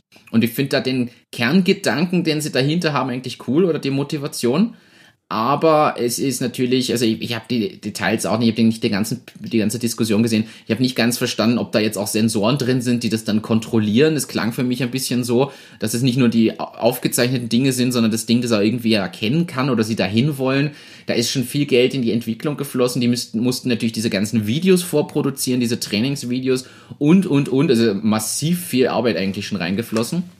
Aber. das für ja, eine weiß, einfache Mathe. Also ge genau. Es kam auch kein Investment letzten Endes und es liegt aber daran, dass der Fitnessmarkt ja so, ja, doch gut gefüllt ist, sagen wir es mal so. Und äh, hat auch nicht geholfen, dass da, ich glaube, André Schürle heißt da, der Fußballer, der Profifußballer, ähm, der supportet das und findet es selber cool und bewirbt es, was ja auch, ganz ehrlich, ist eine riesen Werbeplattform. Wenn du so jemanden hast, der da eine Videobotschaft mitschickt und der dein Produkt nutzt, das kannst du ja allein schon gut vermarkten. Und ja, ja bin, ich, bin ich gespannt, aber es wurde halt kritisch gesehen, dass man immer den Videocontent produzieren muss und trotz dieser Matte Ausführungsfehler machen kann. Und da ist jetzt die Frage, ob nicht die Gefahr noch viel höher ist, wenn du vermeintlich das richtig machst, aber doch wieder falsch machst, ob dann nicht auch haftungstechnisch da ganz andere Themen in irgendeiner Form aufkommen. Und ja, ja das letzte Thema ähm, hat mir gut gefallen. Es ging um einen Radtrans, einen Radgepäckträger, also Transport am Rad und ist wirklich ein spannendes Thema. Es hat da auch gedümmelt, wie man so schön sagt. Der Ralf Dümmel ist da eingestiegen und zwar Kerrigum, äh, Kerrigum.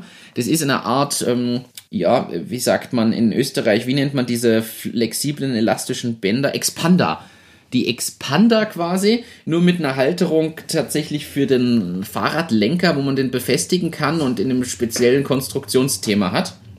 Und dort kann man alles Mögliche dann befestigen. Und das ist ganz klein, geht in jeder Tasche quasi. Du kannst es abnehmen, rannehmen und kannst alles Mögliche am Rad transportieren. Und äh, muss man auch sagen, die können schon mit ihrem Mini-Webshop irgendwie so 2000 Euro Umsatz im Monat vorweisen, die sie aufgebaut cool. haben kontinuierlich. Und da hat der Ralf Dümmel gesagt, dass mit seiner Unterstützung kriegt man das ganz schnell mal auf 8.000 oder 10.000 im Monat. Und er sieht da irrsinnig Potenzial und ist für 150.000 mit 40 Prozent eingestiegen. Ja, du kriegst das alleine auf 8.000 oder 10.000 durch die Ausstrahlung in der Sendung. und ja, und das ist, ist simpel, ähm, er hat ein Patent drauf, es ist clever, sympathischer Gründer, der da dahinter steckt. Mir hat da wirklich gefallen, wie einfach das wieder ist. Und da sieht man auch, das war eigentlich in 20 Sekunden erklärt. Dann haben sie das ausprobiert, das, da war alles sauber und klar, das war nicht, nicht so, so komplex und verschachtelt und ich muss ehrlich sagen, diese simplen, klaren Sachen zeigen sich immer wieder, sind trotzdem die mit einem sehr, sehr großen Potenzial, finde ich. Ja. Also, ja, das war's an der Stelle. Ich glaube, wieder bin beide bunt gemischt und spannende Sachen. Äh, bin gespannt, was da noch kommt. Zumal die Höhle der Löwen jetzt ja, als habe ich jetzt erst mitgekriegt, aufgeteilt ist auf Frühjahr und Herbst. Das heißt, im Herbst kommt es auch gleich wieder. Also ich sehe schon, irgendwann ja. wird das so eine Daily Soap oder Weekly Soap das, ganze Jahr über. Ähm, äh, so viele Gründe. Fand ich aber spannend und ich muss an dieser Stelle, möchte ich diesen Aufruf nochmal starten. Wir würden gerne im Detail eure Produkt- und Geschäftsideen diskutieren. Also schickt uns bitte eure Geschäftsideen. Schickt uns eure Geschäftsideen.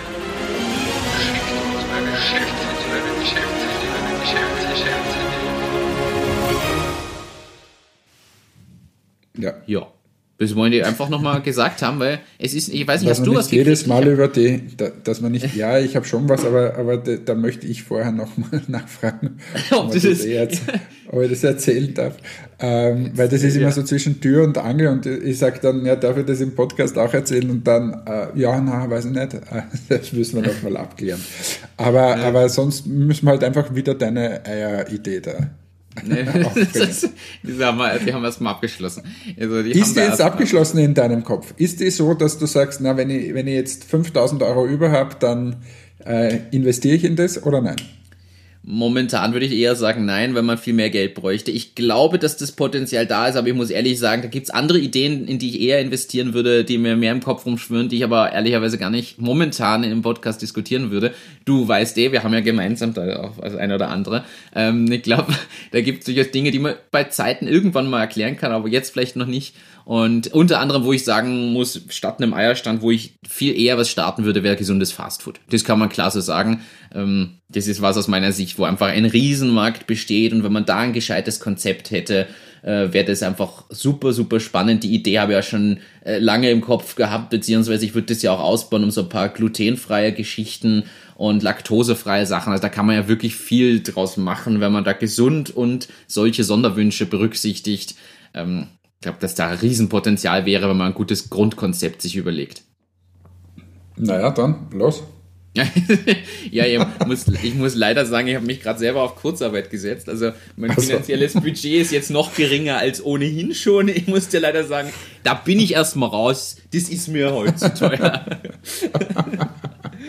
okay, was haben wir heute noch in der Sendung? Ähm, ich hätte vorgeschlagen, wir haben bei Step by Step so schöne Fortschritte gemacht. So wirklich Schritt für Schritt sind wir vorangekommen. Step by Step legst du los. Step by Step machst du es groß. Und ja würde einfach fragen, ja, das Thema Gründung an sich, wir haben uns mit beschäftigt, mit der Idee, mit dem Business Model, mit ähm, Accelerator, Incubator Themen, mit Förderungen, mit äh, dem ganzen Patentthema, wo mit den Prototypen, all das haben wir jetzt schon mal gehört. Jetzt ist natürlich die Frage, okay, jetzt habe ich das alles. Wie starte ich dann wirklich? Und jetzt gesagt, die Gründung an sich, vielleicht haben wir da ein, zwei Tipps, das ist sogar recht, recht was Kurzes. Ähm, aber da könnte man jetzt mal ein paar Themen sprechen, Hannes. Wie würdest du jetzt vorgehen, wenn du sagst, jetzt heißt es gründen, du hast alles, was du brauchst, du hast auch erste potenzielle Kunden zu sagen, jetzt geht's drum wirklich loszustarten, was tust du? Ist immer aus dem Nichts solche Fragen. ähm, ja, das macht ja äh, spannend. Das immer das, ja, schon, aber das ist ja immer, ja, so, jetzt sag mal was Gescheites. Okay, jetzt ist äh, natürlich, ja, muss ja, aber sagen, darf, darf, ich, darf ich, ja. darf ich, äh, ich frage dich jetzt zurück, das heißt, ähm, einfach die Gründung der Firma äh, die Rechtsform zu wählen, das haben wir schon oder wäre das jetzt, das würde ich jetzt dann mal machen, wenn es es noch nicht gibt. Genau. Das wäre genau der, das, auf das ich hin wollte, die, die Rechtsform wählen, das Thema Gesellschaftsvertrag, ja oder nein und Aufteilung, wenn man zu, zu mehreren gründet, so in die Richtung hätte ich das jetzt gelenkt und ich weiß, das war natürlich jetzt provokant und fies, weil wir ja auch immer eine klare Aufgabenteilung hatten. Ich habe mich um die organisatorischen Themen immer gekümmert und auch um diesen Schriftkram und äh, du hast an der Idee und dem Produkt weitergefeilt. Das war daher eine, eine fiese Frage jetzt einfach so ganz spontan. Aber das, das macht ja nichts. Das macht ja nichts. Ich bin, äh, also die Frage ist halt, dann bleibe ich einfach Einzelunternehmer oder gründe ich eine OG zum Beispiel, wie wir das am Anfang gemacht haben. Ja. Oder gehe ich gleich in dieses Thema GmbH äh, hinein mit allen Vor- und Nachteilen. Ähm, ich bin ja eigentlich, um ehrlich zu sein, ein großer GmbH-Freund, ähm, weil ich finde, dass da viel geregelt ist ähm, und von Anfang an sauber äh, gemacht wird. Es ist halt, du hast halt dann auf der, auf der anderen Seite den Jahresabschluss und, und gewisse Formalismen, die du trotzdem da äh, noch zusätzlich hast. Aber ich finde einfach, wenn es eine GmbH ist, dann ist das mal gut aufgestellt. Da gibt es ja dann im Wesentlichen zwei Formen. Ich sage jetzt mal die normale äh, GmbH mit 35.000 äh, Euro Startkapital äh, oder die 17,5, ja. die Stammanlage oder 17,5, die halbe, beziehungsweise dann, das weißt du wieder besser, wie das genau heißt, aber diese kleine oder äh, GmbH, glaube ich, mit 10.000. Äh, die Gründungsprivilegierte. gründungsprivilegierte GmbH. Wie man merkt, der Martin hat da wesentlich mehr Ahnung wie ich.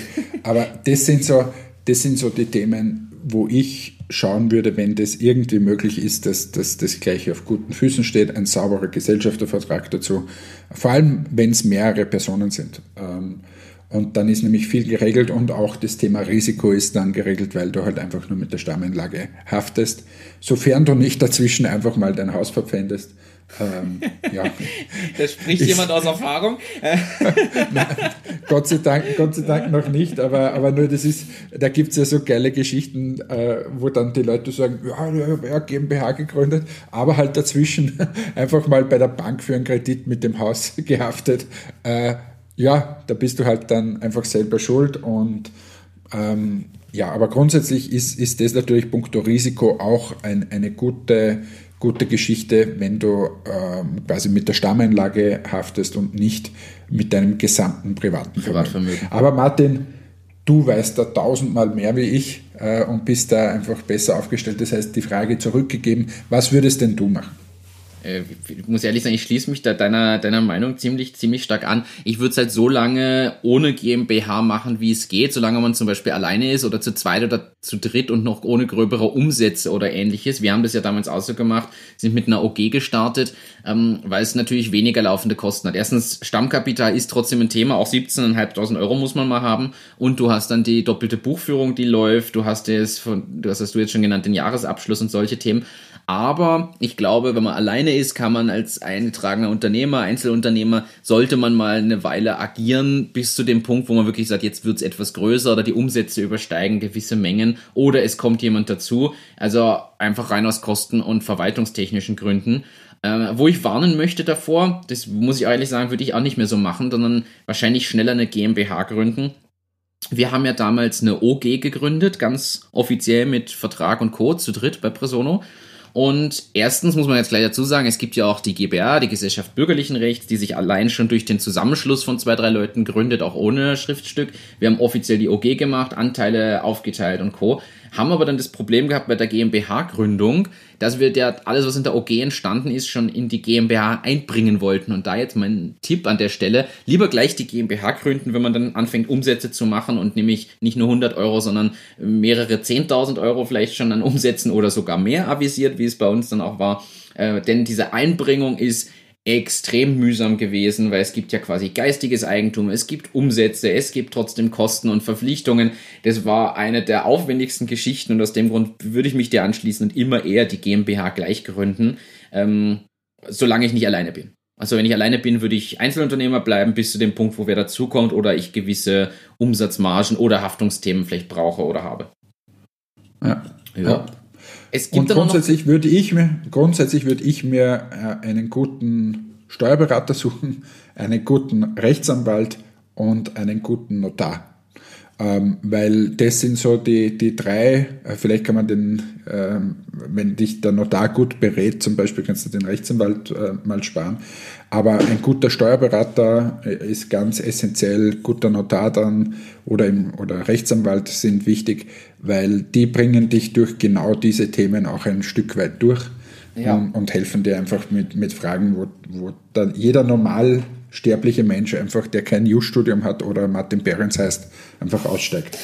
Ja, also ich muss mich auch mit den Themen beschäftigen. Also das ist vielleicht aber der, der Appell an alle. Ich glaube, da zeigt sich wieder, man lernt im Gründungsgeschäft weit mehr als jemals woanders. Also sowohl im Gründungs- als auch im Unternehmensaufbau und Startup-Business, wie auch immer man es betitelt. Ganz ehrlich, was ich über Finanzen gelernt habe, ist greifbarer und besser und auch über Bilanzierung und Buchhaltung ist alles besser, als ich in den Uni- oder FH-Kursen gelernt habe, weil es einfach praxisbezogen ist und du wirklich das dir aneignest, was du brauchst und einmal erklärt bekommst und du brauchst es halt und lernst es dadurch auch. Genauso diese Just-Themen. Ich finde es ja persönlich dann auch noch spannend und mich interessiert, aber ich glaube, es ist halt wirklich ein, ein Riesenpool an Wissen, wo man daraus schöpfen kann und wirklich richtig viel lernen kann, insbesondere in dieser Start- und Gründungsphase. Ja, ja. Es gibt ja dann auch noch Sachen, äh, finde ich, finde ich ja lustig, kann man sagen, es gibt ja noch andere Aktienformen, die GmbH und Co. KG, die Aktiengesellschaft. Man da einfach aus meiner Sicht, man kann sich halt auch selber kompliziert oder mühsam machen. Das würde ich persönlich jetzt nicht unbedingt machen. Es gibt ja tatsächlich Startups, die der Meinung sind, von Anfang an eine AG zu gründen. Da gab es sogar mal, ich glaube, Höhle der Löwen oder zwei Millionen irgendwen, der dann das gesagt hat, ähm, ein paar Mal schon. Ja, da gibt's jetzt eine Aktiengesellschaft und äh, ja, also kann man, ich glaube, man kann sich es auch durch Formthemen selber erschweren und den Fokus ein bisschen von Idee, Produkt und Markt und Sales weglenken hin auf rein Organisation. Finde ich halt auch schwierig.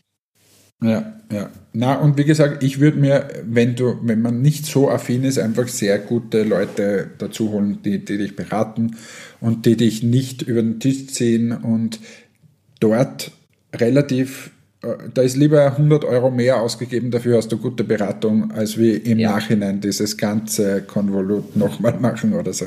Ähm, auch für den Gesellschaftervertrag wirklich Zeit nehmen, schauen, dass da alles drinnen steht. Zu dieser Zeit ist man immer recht euphorisch und es kann ja eh nichts passieren, aber gerade da in so guten Zeiten sollte man halt dann den, den Vertrag sauber aussprechen, Unbedingt. was passiert im, in welchem Falle und äh, ich glaube, das ist, das ist wichtig. Und da ist auch wichtig, dass man sich, glaube ich, das kann man als Tipp mitgeben, äh, wenn man zu zweit, zu dritt, wie auch immer, in welcher Konstellation das macht, dass man auch über dieses Prozentthema spricht. Und Freundschaft ist immer schön und nett und gut und alles, aber sowas muss geregelt sein, weil es gibt auch harte Zeiten oder nicht so schöne Zeiten. Und auch dieses Prozentthema sollte am Anfang aus meiner Sicht mal ausdiskutiert sein und eine Entscheidung getroffen werden. Weil es gibt viele, die gründen und sagen, ja, ja wir machen uns das schon noch irgendwie aus und dann kommt es zu irgendwelchen Diskussionen oder Meinungsverschiedenheiten genau dabei. Und ich glaube, dass da diese klassischen Founder-Clashes entstehen oder generell einfach Themen sind. Ich finde, das kann man ruhig als Tipp mitgeben unbedingt ausdiskutieren und auch tatsächlich, wenn wir zu zweites drüber nachdenken, ist die 50-50 Aufteilung zum Beispiel wirklich das Gescheite oder auch zu dritt die 33,33er Aufteilung. Ist es wirklich der beste Weg? Denn äh, da muss man sich klar überlegen, wer da welche Idee hatte oder was einbringt an Leistung, Wissen, Know-how, Engagement und Co. Und ich glaube, das ist einfach wichtig, dass man das am Anfang einmal ausdiskutiert und festhält. Änderungen kann man ja später sich immer noch ähm, vornehmen oder darauf einigen oder irgendwas adaptieren oder im Zuge vom Investmentprozess dann da umschichten. Aber ich glaube, es ist wichtig, dass man es einmal am Anfang wirklich ausspricht und schriftlich festhält. Ja, und, und auch so Themen festhält, quasi, wenn du jetzt zum Beispiel drei Gründer hast, jeder 33,3 Prozent hat, ähm, welche Entscheidungen bedürfen aber zum Beispiel 8, also 70 Prozent oder so, dass nicht zwei den anderen überstimmen können? Ähm, ja. Und was passiert, aber lähme ich mich dadurch und so weiter. Ähm, also das sind schon Themen, die sollte man sich gut überlegen, weil, wie wir wissen, Achterbahn geht nicht immer nur nach oben, sondern geht auch nach unten. Und wenn es nach unten geht, äh, haben die Leute dann oft mal äh, einfach andere Ansichten und äh, dann wird es einfach schwierig. Und wenn du dann quasi das Unternehmen so dort stehen hast, dass das quasi gelähmt ist, weil du keine Entscheidungen mehr treffen kannst oder so, dann wird es halt einfach schwierig. Und was auch sicher hilft, ist, wenn du, wenn du ganz klar regelst, so, du bist jetzt zum Beispiel unser Geschäftsführer und wir vertrauen dir und du machst es und wenn du uns da durchführst und du entscheidest so oder so, dann, äh, dann vertrauen wir dir. Das hilft auch, weil du immer in diese basisdemokratischen Abstimmungen wirst du, wirst du einfach äh, zu langsam und es ist auch mühsam. Ähm, Vielleicht da kann ich jetzt, kann ich aus dem Nähkästchen plaudern, weil ich da wahnsinnig stolz bin, dass wir das äh, so machen. Ähm, wir haben ja bei Entmatics ist es so, dass, ähm, dass die Margot, äh, meine Mitgründerin, ähm, ja deutlich mehr Prozente hat äh, wie ich, weil sie auch äh, viel Geld äh, eingebracht hat.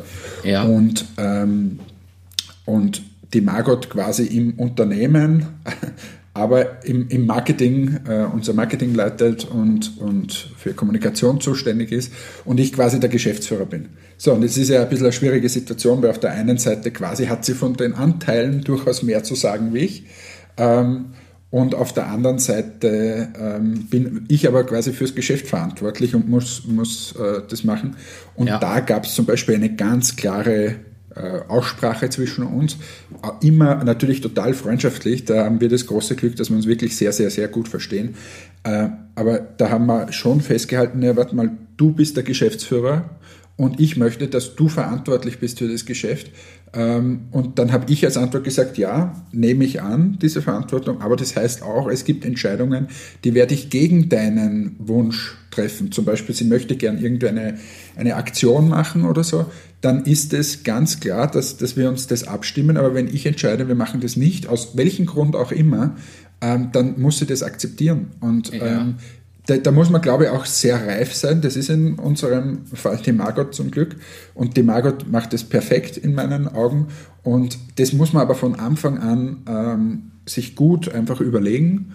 Ähm, und und da, da braucht es wirklich eine Reife von allen Beteiligten, weil sonst wird es sehr mühsam. Weil wenn, wenn dann quasi ähm, sozusagen ein Mitarbeiter sagt, na, aber ich will jetzt dieses und jenes, dann sagt der Geschäftsführer, na, aber äh, das geht sich jetzt irgendwie liquiditätsmäßig zum Beispiel nicht aus oder so.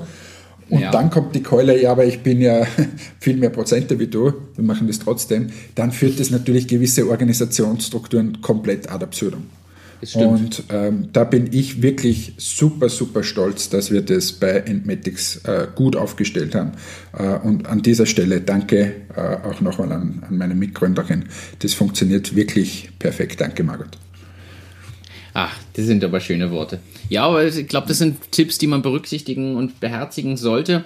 Ansonsten die Gründung selbst ist ja unkompliziert, wenn man mal diese Verträge hat, den Notariatsakt, dann geht man zur Wirtschaftskammer noch, meldet das Ganze an. Das andere Notariatsakt wird beim, äh, das wird danach vom Firmenbuchgericht eingereicht und dann kriegt man ein bisschen Post. Zum Finanzamt sollte man noch hirschen, um das Ganze auch anzumelden und dann kann man eigentlich schon werken. Also das ist ja gar nicht so kompliziert, wie immer das gesehen wird oder gedacht wird, dass es ist. So, jetzt schließen wir aber diesen Step by Step ab, weil sonst wird das wirklich zu lang heute. Ist in Ordnung. Ähm, ich habe eh schon auf meiner To-Do-Liste Dinge nach hinten verschoben. Ich glaube eh, dass wir zu einem, einem Ende kommen sollten. Ich würde gerne eine Sache anteasern. Ähm, und zwar kamen jetzt ja schon öfter Fragen, also uns hören ja unterschiedliche Leute. Manche kennen uns beide, manche nur einen von uns. Und ich habe schon öfter Fragen gekriegt, ja, woher kennt ihr euch eigentlich? Was macht denn der Hannes genau? Und jetzt weiß man, okay, es gibt Personen. Wer ist denn der Typ eigentlich? ja, vielleicht kriegst du das umgedreht auch. Wer ist eigentlich dieser komische Deutsche, mit dem du da immer diesen Podcast machst? Und da kam einerseits die Frage, wie haben wir uns kennengelernt? Und vielleicht ist es so mein Gedanke, könnten wir in den nächsten zehn Folgen ja so ein bisschen den Background beleuchten, wo wir herkommen in Kurzform, ähm, dass man vielleicht da jeder einmal sich da fünf Minuten nimmt und erklärt, wie man eigentlich zu dem Ganzen gekommen ist. Und die Frage jetzt aber, wie haben wir uns kennengelernt? Also es war kein Zuerst, bevor wir uns, ich, ich möchte, dass wir, da machen wir wieder eine Kategorie, Martin. Ich liebe deine Jingles und machen wir bitte so irgendwie äh, äh, Behind the Scenes oder Backstage oder ähm, Privat. Irgendwie so heißt diese Kategorie. Privates. Die, oh, Privates. ja, so ähnlich wird dann der Jingle lauten. Du wirst ihn wahrscheinlich jetzt dann sogar schon reinschneiden. Oh, Privates.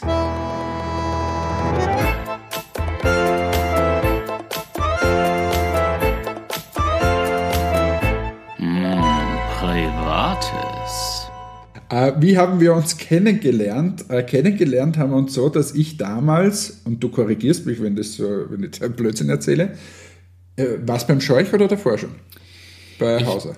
Ich glaube, es war beim Scheuch erst. Ja, es war okay. sicher beim Scheuch, es war fix beim Scheuch, ja. Okay, ich war jedenfalls Marketing- und Kommunikationsleiter bei der Firma Scheuch Industrieanlagenbau hier in Oberösterreich und habe mich auf die Suche gemacht nach einer Agentur für Digitales und äh, bin dann äh, zu der Agentur gekommen, die, in der du gearbeitet hast. Ja. Und ähm, so haben wir uns äh, kennen und schätzen gelernt, weil der Martin wirklich einer war, auf den ich mich verlassen konnte, wenn wir da was ausgemacht haben.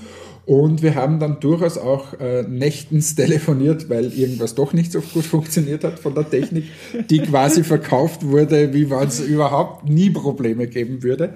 Ähm, und in dieser Zeit haben wir uns einfach, würde ich sagen, schätzen gelernt. Und das ging dann so über die Zeit bei Scheuch hinaus. Ich war dann äh, im, im, Marketing- und Produktmanagement von der Firma Trodat, äh, Stempelprodukte und dort äh, hast du uns weiter betreut und dann haben wir irgendwann mal gesagt, wir gründen. Und dort, das erzählen wir aber ein anderes Mal. Richtig? Genau, Oder habe ich jetzt irgendeinen Blödsinn erzählt? Na, das kommt, das, du hast jetzt schon vorgegriffen, hast drei Folgen in einer gemacht. Nein, ich hätte das auch so gesagt und das beim Scheuch war einfach so spannend. Das war bei mir ja die Übergangszeit äh, Pro Programmierer zu Projektmanager, wo ich beides so ein bisschen gemacht habe. Und ich erinnere mich da sogar noch, da haben wir dann irgendwo einen Tag bevor du auf irgendeine Messe geflogen bist oder irgendwohin, haben wir uns in Unterweitersdorf getroffen, damit ich dir ein Tablet in die Hand drücke und also das war ja komplett crazy, was wir da eigentlich schon zu der Zeit. Ja, und man muss, sich, die, man muss sich diese Szene so vorstellen, kennt man vielleicht aus Filmen. Der Martin ist in Zeitlupe dahergehoppelt mit dem Tablet in der Hand. Ich habe meine Arme geöffnet und habe ihn empfangen und wir haben uns dann liebend getroffen, haben uns das das Tablet übergeben und haben gewusst, das ist eine Freundschaft fürs Leben. Ah, das, wobei, muss man ehrlich sagen, äh, jetzt unter uns, ich das, also unter uns, weil es hört jetzt ja gerade keiner, ne? Ähm, also ich, ich, ich, hätte, muss man jetzt, wir haben uns gut verstanden und da angefreundet, da ging das los. Ich hätte nie gedacht, wo das mal hinführt und äh, zu was für einer innigen Freundschaft das eigentlich führen kann. Und das finde ich aber cool, wie das eigentlich gestartet ist. Innige Freundschaft? Habe ich was verpasst? ja, kleiner Scherz, du siehst mich ja jetzt nicht. Ja, natürlich, der Martin ist einer meiner besten Freunde und äh, das, ich schätze das total und das geht weit, weit, weit über diesen, über das Berufliche hinaus, selbst wenn wir kein Startup mehr gemeinsam miteinander hätten, dann würden wir noch immer Blödsinn machen gemeinsam. Auf jeden Fall. Und das wird auch wahrscheinlich das ganze Leben so andauern und das soll auch so weitergehen. Hoffentlich. Und äh, drum, Martin, einer meiner besten Freunde und ich schätze das sehr, dass du nicht nur da bist in guten Zeiten, sondern gerade in den schlechten Zeiten und da kann man sich drauf verlassen. Oh, das hast du aber schön gesagt. Dankeschön. Werde ich ganz rot. Gut, dass das jetzt keiner sieht. Ist gut, dass das nur zum Hören ist, sonst würden wir. Ah, bald, aber in, in zwei Jahren auf Puls 4, dann 23.30 Uhr, dann sieht man, wie der Martin rot wird. Ja, wir werden es sehen. Ja, ansonsten ähm, sind wir jetzt mit den Themen durch. Ich habe eine Sache noch, weil das hatten wir jetzt das letzte Mal, wenn ich mich nicht täusche, nicht dabei. Und ich muss ehrlich sagen, das wäre wieder an der Zeit. Und zwar ähm, würde ich eigentlich recht gerne einen Reisetipp von dir haben, Hannes. Denn Hannes Reisetipps sind immer gerne gehört und werden gefragt. Hannes Reisetipps. Und für mich ist jetzt die große Frage, lieber Hannes, gib uns einen Reisetipp ähm, oder vielleicht einen Sicherheitstipp zum Thema Autofahren mit Müdigkeit. Wie, Wie kommst du denn auf so einen Scheiß schon wieder? Ja du, hast mir, du hast mir mal den Tipp gegeben, äh, als ich, als ich irgendwie die dritte Nacht in Folge mit dem Auto irgendwo hinfahren wollte zum nächsten Messe- oder Kundentermin. Ich weiß nicht mehr, was es war. Es war schon Presono-Zeit und ich bin irgendwo nach Deutschland gefahren. Und, du, und ich kam aber von irgendwo anders her und du hast gesagt, hey, du bist zu müde. Nimm die 50 Euro, such dir ein Hotel und schlaf zumindest vier Stunden irgendwo, bevor du durchfährst und das Risiko eingehst, dass was passiert. Und das fand ich ein lieben das Tipp. Ist ja kein, dachte, ja. ist kein Reisetipp, das ist ein Lebenstipp. Und ein Überlebenstipp, weil dein Leben wird etwas mehr wert sein oder ist etwas mehr wert als wie die 50 Euro Pension irgendwo neben der Autobahn. Ähm, und das habe ich dir deswegen erzählt, weil ich selbst äh, schon leider zweimal, glaube ich, oder dreimal äh, Sekundenschlaf hatte beim Fahren. Ähm, arbeite ja auch sehr viel, bin auch äh, viele, viele Zehntausende Kilometer im Jahr unterwegs und weiß selbst, was das bedeutet, wenn man übermüdet fährt, wenn du da ähm, aus Hamburg, na, jetzt ist eh Nachmittag und ich fahre fahr aus Hamburg heim, äh, wie vor ein paar Wochen das ist einfach, äh, das geht so an die Substanz und, und in Wahrheit ist es nicht gescheit. Und da kann ich nur jedem raten, ähm, nehmt euch lieber irgendwo ein Zimmer, ähm, schaut, dass ihr nicht übermüdet fahrt, weil, ähm, wie gesagt, hatte das schon zweimal, glaube ich, und äh, ist beide Male sehr, sehr gut ausgegangen, ohne einen Crash, aber äh, das war sehr, sehr knapp. Und äh, seither mache ich das auch nicht mehr und, und passe gut auf wenn ich dieses Beispiel gleich nehme, da in, in wie ich aus Hamburg zurückgefahren bin, ja. ähm, da war ich dann, glaube ich, um drei Uhr in der Früh oder vier Uhr erst in der Früh daheim, hatte aber den ganzen Tag Termine und bin eben am Nachmittag in Hamburg weggefahren. Und da war es dann um eins in der Nacht oder so, ich konnte einfach nicht mehr. Ich war schon so müde. Und da ist es auch so, ich bin auf die Seite gefahren, auch wenn ich heim wollte, habe mich in das Auto gelegt, habe meinen Wecker gestellt und habe mal ein paar Minuten geschlafen. Ähm, das hilft ja schon mal. Und, und wenn du im Auto einfach, selbst wenn du die Zeit hast, dass du zwei, drei Stunden schläfst, ist auch besser, als wie einfach irgendwie komplett übermüdet da durch die Gegend zu gurken. Äh, das bringt ja am Ende des Tages überhaupt niemanden irgendwas. Und äh, das ist so ein Reisetipp, steigt auf der einen Seite nicht in falsche Taxis ein und schlaft ein, weil sonst werdet ihr, werdet ihr entführt und auf der anderen Seite äh, bleibt irgendwo mal stehen, wenn es äh, auf der Autobahn oder auch das bleibt auf der Autobahn, wenn ihr 1000 Kilometer durch die Gegend äh, fährt, äh, bleibt einfach mal auf einem Café stehen. Ähm, es wird euch jeder danken, dass ihr da keinen Unfall macht und wie gesagt, ich fahre im Jahr fast 100.000 Kilometer, glaube ich, ähm, oder zwischen 70, 80.000 und 100.000, kommt aufs Jahr drauf an. Und da sieht man einfach verdammt, verdammt viele äh, Unfälle. Und meistens ist es irgendwie abgelenkt sein ähm, durch, durch, oder übermüdet und schlafen. Da sind jetzt eben ein paar gute Tipps drin gewesen. Das heißt, Pausen machen, Kaffee trinken, aufpassen. Und ich ergänze noch einen, der von dir sonst auch sicher noch käme, äh, telefonieren. Also ich weiß es ja, teilweise telefonieren wir ja auch zwischen 22 und 24 Uhr, wenn einer von uns noch im Auto von irgendwo ist und wir uns sowieso updaten müssen, dass man einfach das auch nutzt, um jemanden als Gesprächspartner zu haben und dadurch munterer zu bleiben.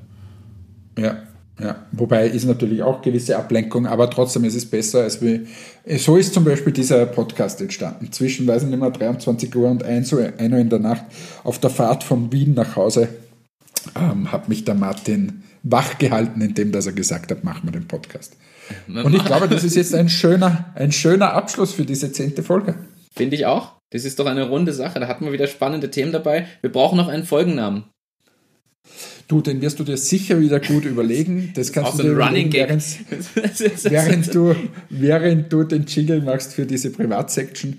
Und äh, bin schon gespannt, wo diese Privatsection noch hinführen will, weil ich glaube, dein Hintergedanke ist ein anderer. Aber da unterstelle ich dir jetzt nur was. Nein, das war wirklich tatsächlich nur der, nur das, was du jetzt gehört hast. Also, ich könnte auch einen Podcast machen, den wir Privates nennen, aber das ist nicht das Ziel dieses Jingles äh, oder dieser Kategorie. Das haben wir ja schon letztes Mal geklärt, dass du das mit irgendeiner Dame machen wirst. So, in diesem Sinne verabschiede ich mich äh, von allen Hörerinnen und Hörern. Äh, bei mir geht jetzt der Tag wieder weiter und ich freue mich jetzt auf ganz viele Maskenthemen und wünschen, wünsche alle äh, bleibt gesund. Äh, es freut uns sehr, dass ihr uns schon zehn Wochen gewogen bleibt. Wir werden uns bemühen, dass uns äh, die Themen nicht ausgehen, dass nicht allzu langweilig wird. Und das Schlusswort hat wieder mal der Anchorman und Chef dieser Sendung, Martin Behrens. Ja, danke. Ich sage danke fürs Zuhören, liebe Hörerinnen und Hörer wie immer heißt es aus meiner Sicht, ähm, danke und teilt uns und vor allem schickt uns gerne Wünsche, also konkrete Fragen, Themen, Ideen, Ansätze, äh, Situationen. Wir beleuchten gerne alles, diskutieren das oder geben unsere Einblicke oder Erfahrungen gerne da genau da dazu. Haben wir schon mehrfach gekriegt, nehmen wir gerne an. Also danke fürs Zuhören, schickt uns diese ganzen Sachen. Eine erfolgreiche Woche, haltet durch, bleibt gesund und wir hören uns wieder nächstes Mal. Das war die zehnte Folge von Achtung Achterbahn. Danke fürs dabei sein. Ciao.